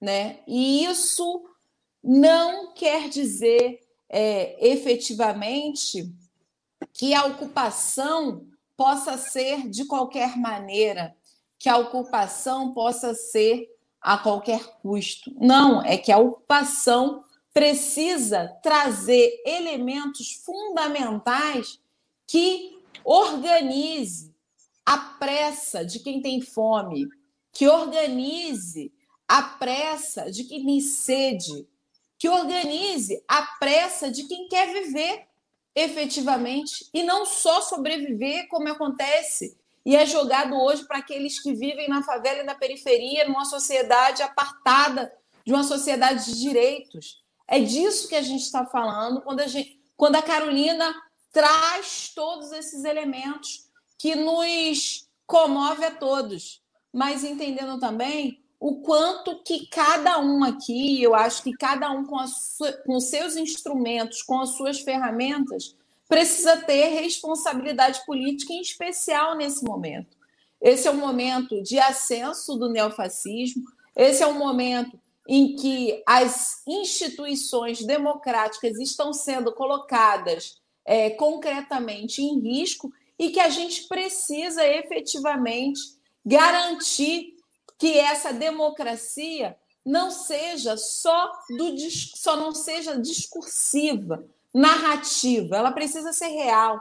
Enquanto homens e mulheres negras não sentir que a sua humanidade foi negociada, e aí muito bem colocada pela querida Érica Malunguinho, a gente não vai conseguir mudar os rumos dessa, dessa, dessa lógica neofascista que está implantada. A gente precisa reconhecer a, as mulheres, as mulheres negras, como potenciais, como sujeitas políticas, e isso é algo super importante no momento em que a gente está, inclusive, falando da unidade política entre as esquerdas, da unidade, é, pensando e programando com aquilo que tem de mais essencial, que é a garantia da vida das pessoas. Eu acho que isso é um elemento fundamental e está colocado na responsabilidade política que cada uma de nós temos aqui. E aí, para finalizar, pensar é, no quanto que a gente hoje, né? E quero agradecer a FLUP por isso, né?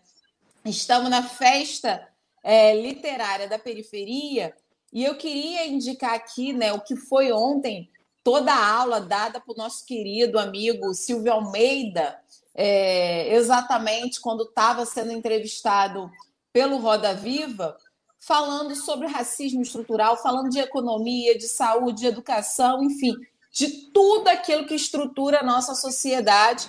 E eu quero só, é, para não sair daqui sem indicar nenhuma leitura, eu queria indicar a leitura desse, desse, selo, desse selo que nós fizemos em parceria. O Ronilson me ajudou a organizar, o Ronilson é, é um pastor batista que traz todos os elementos também do que é esse evangelho preto com outras é, com outros elementos da cristandade que é super interessante e a gente tem aqui um texto também do Silvio Almeida da Tula Pires e da Ana Flávia Magalhães. É, isso vai estar tá, tá disponível no, no meu site, é renatassouzapessoal.com.br. Você pode entrar lá e baixar.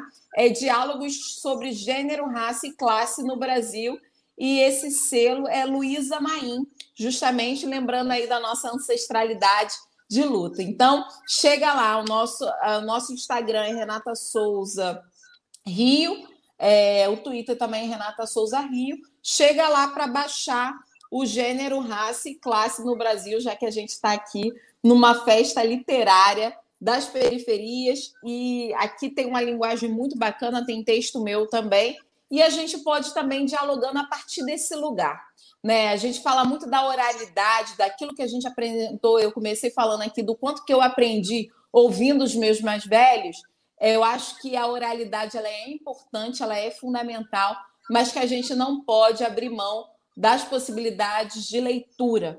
Então, por isso, deixo aqui indicado e quero agradecer a FLUP por essa oportunidade, enfim, a todos aqueles e aquelas que fazem é, efetivamente a FLUP acontecer. Então, quero deixar aqui meu grande abraço, enfim, Júlio Ludemir, Juliana, enfim, essa galera que pensa a periferia a partir também desse diálogo literário. Então, deixar aqui um grande axé para essas pessoas e para Carolina Maria de Jesus, que é essa nossa é essa nossa luz que nos dá pistas de sair dessa sociedade que aposta na desigualdade de gênero, raça e classe como elementos fundamentais da política. E a gente tem que superar essa lógica, justamente porque é ela que mata preto, pobre todo dia, que mata mulheres, população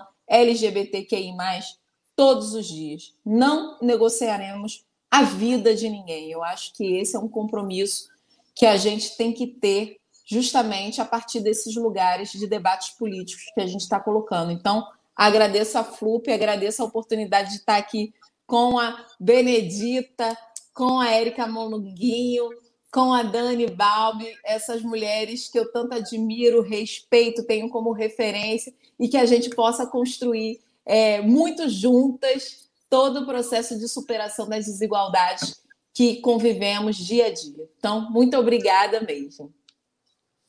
É isso, meninas. Só dizer o seguinte, muito eu não agradeci diretamente a você, Dani, as Danis as Danis, Renata, olha, minha querida, maravilhosa. A, a Renata eu estou sempre mais, né? Você, você não. Então eu queria te agradecer muito, Érica Malunguinha. A gente sempre aprende muito com você. Você é fantástica. Aquela nossa querida frase terminal: vidas negras importam. Importam. Importam punhos cerrados. Vamos Certeza. Punhos cerrados.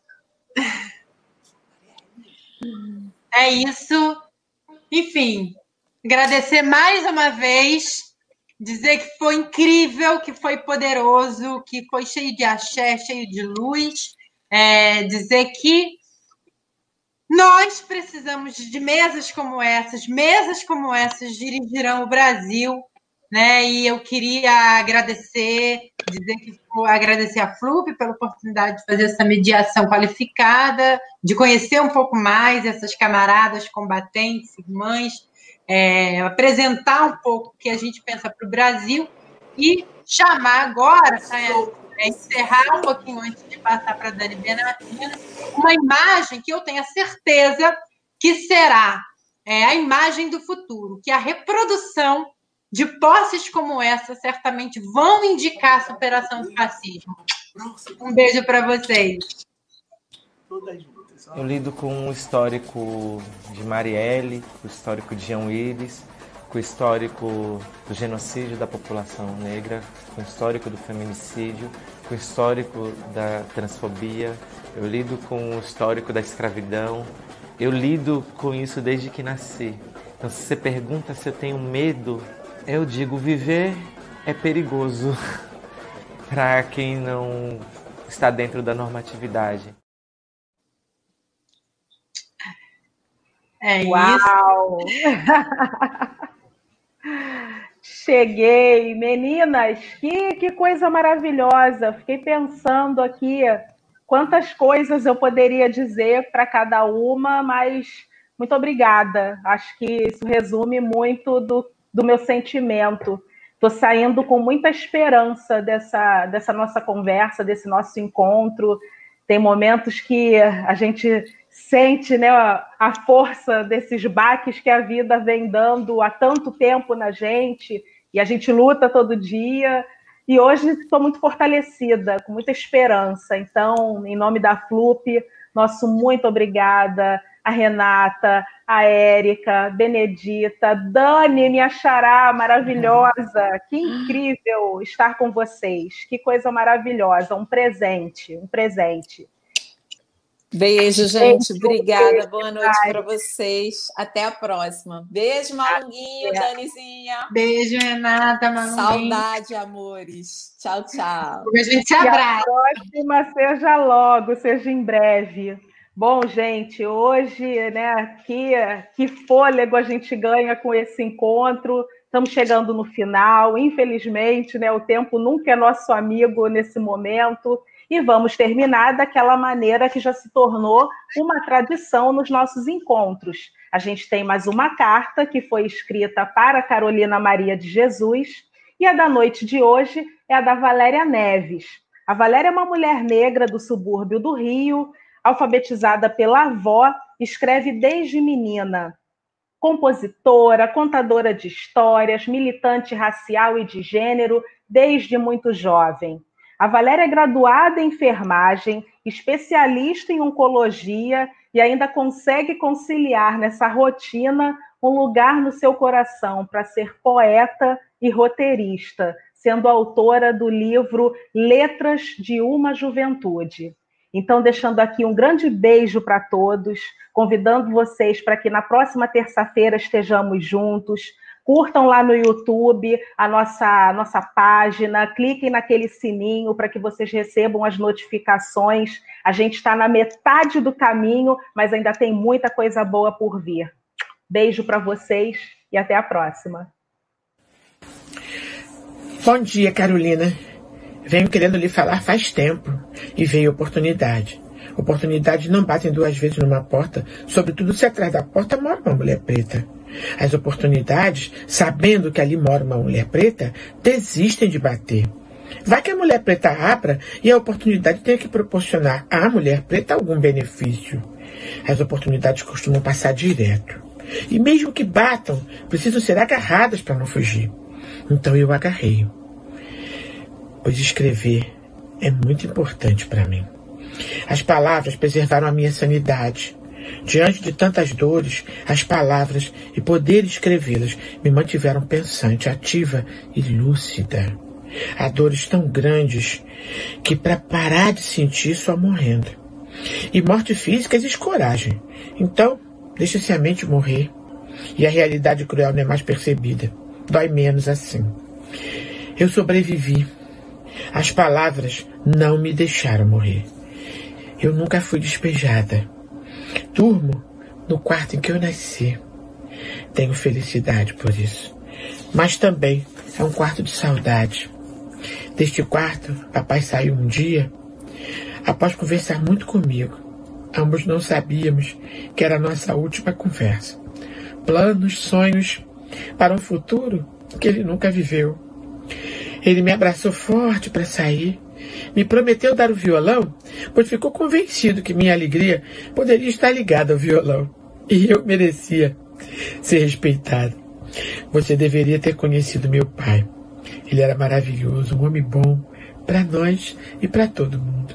Seu riso era contagiante. Mas ele não voltou. De madrugada vieram alguns colegas da delegacia onde ele trabalhava. Disseram que eram amigos dele, para avisar que ele foi morto. Nunca vi amizade em seus olhos. Não sei se você conhece essa dor. Ela é uma dor que não se perde e ela permanece comigo.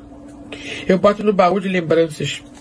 As ruins eu fecho com cadeado para que elas esqueçam de mim, mas elas são fortes. soltam o cadeado e voltam. Hoje, o quarto é só meu.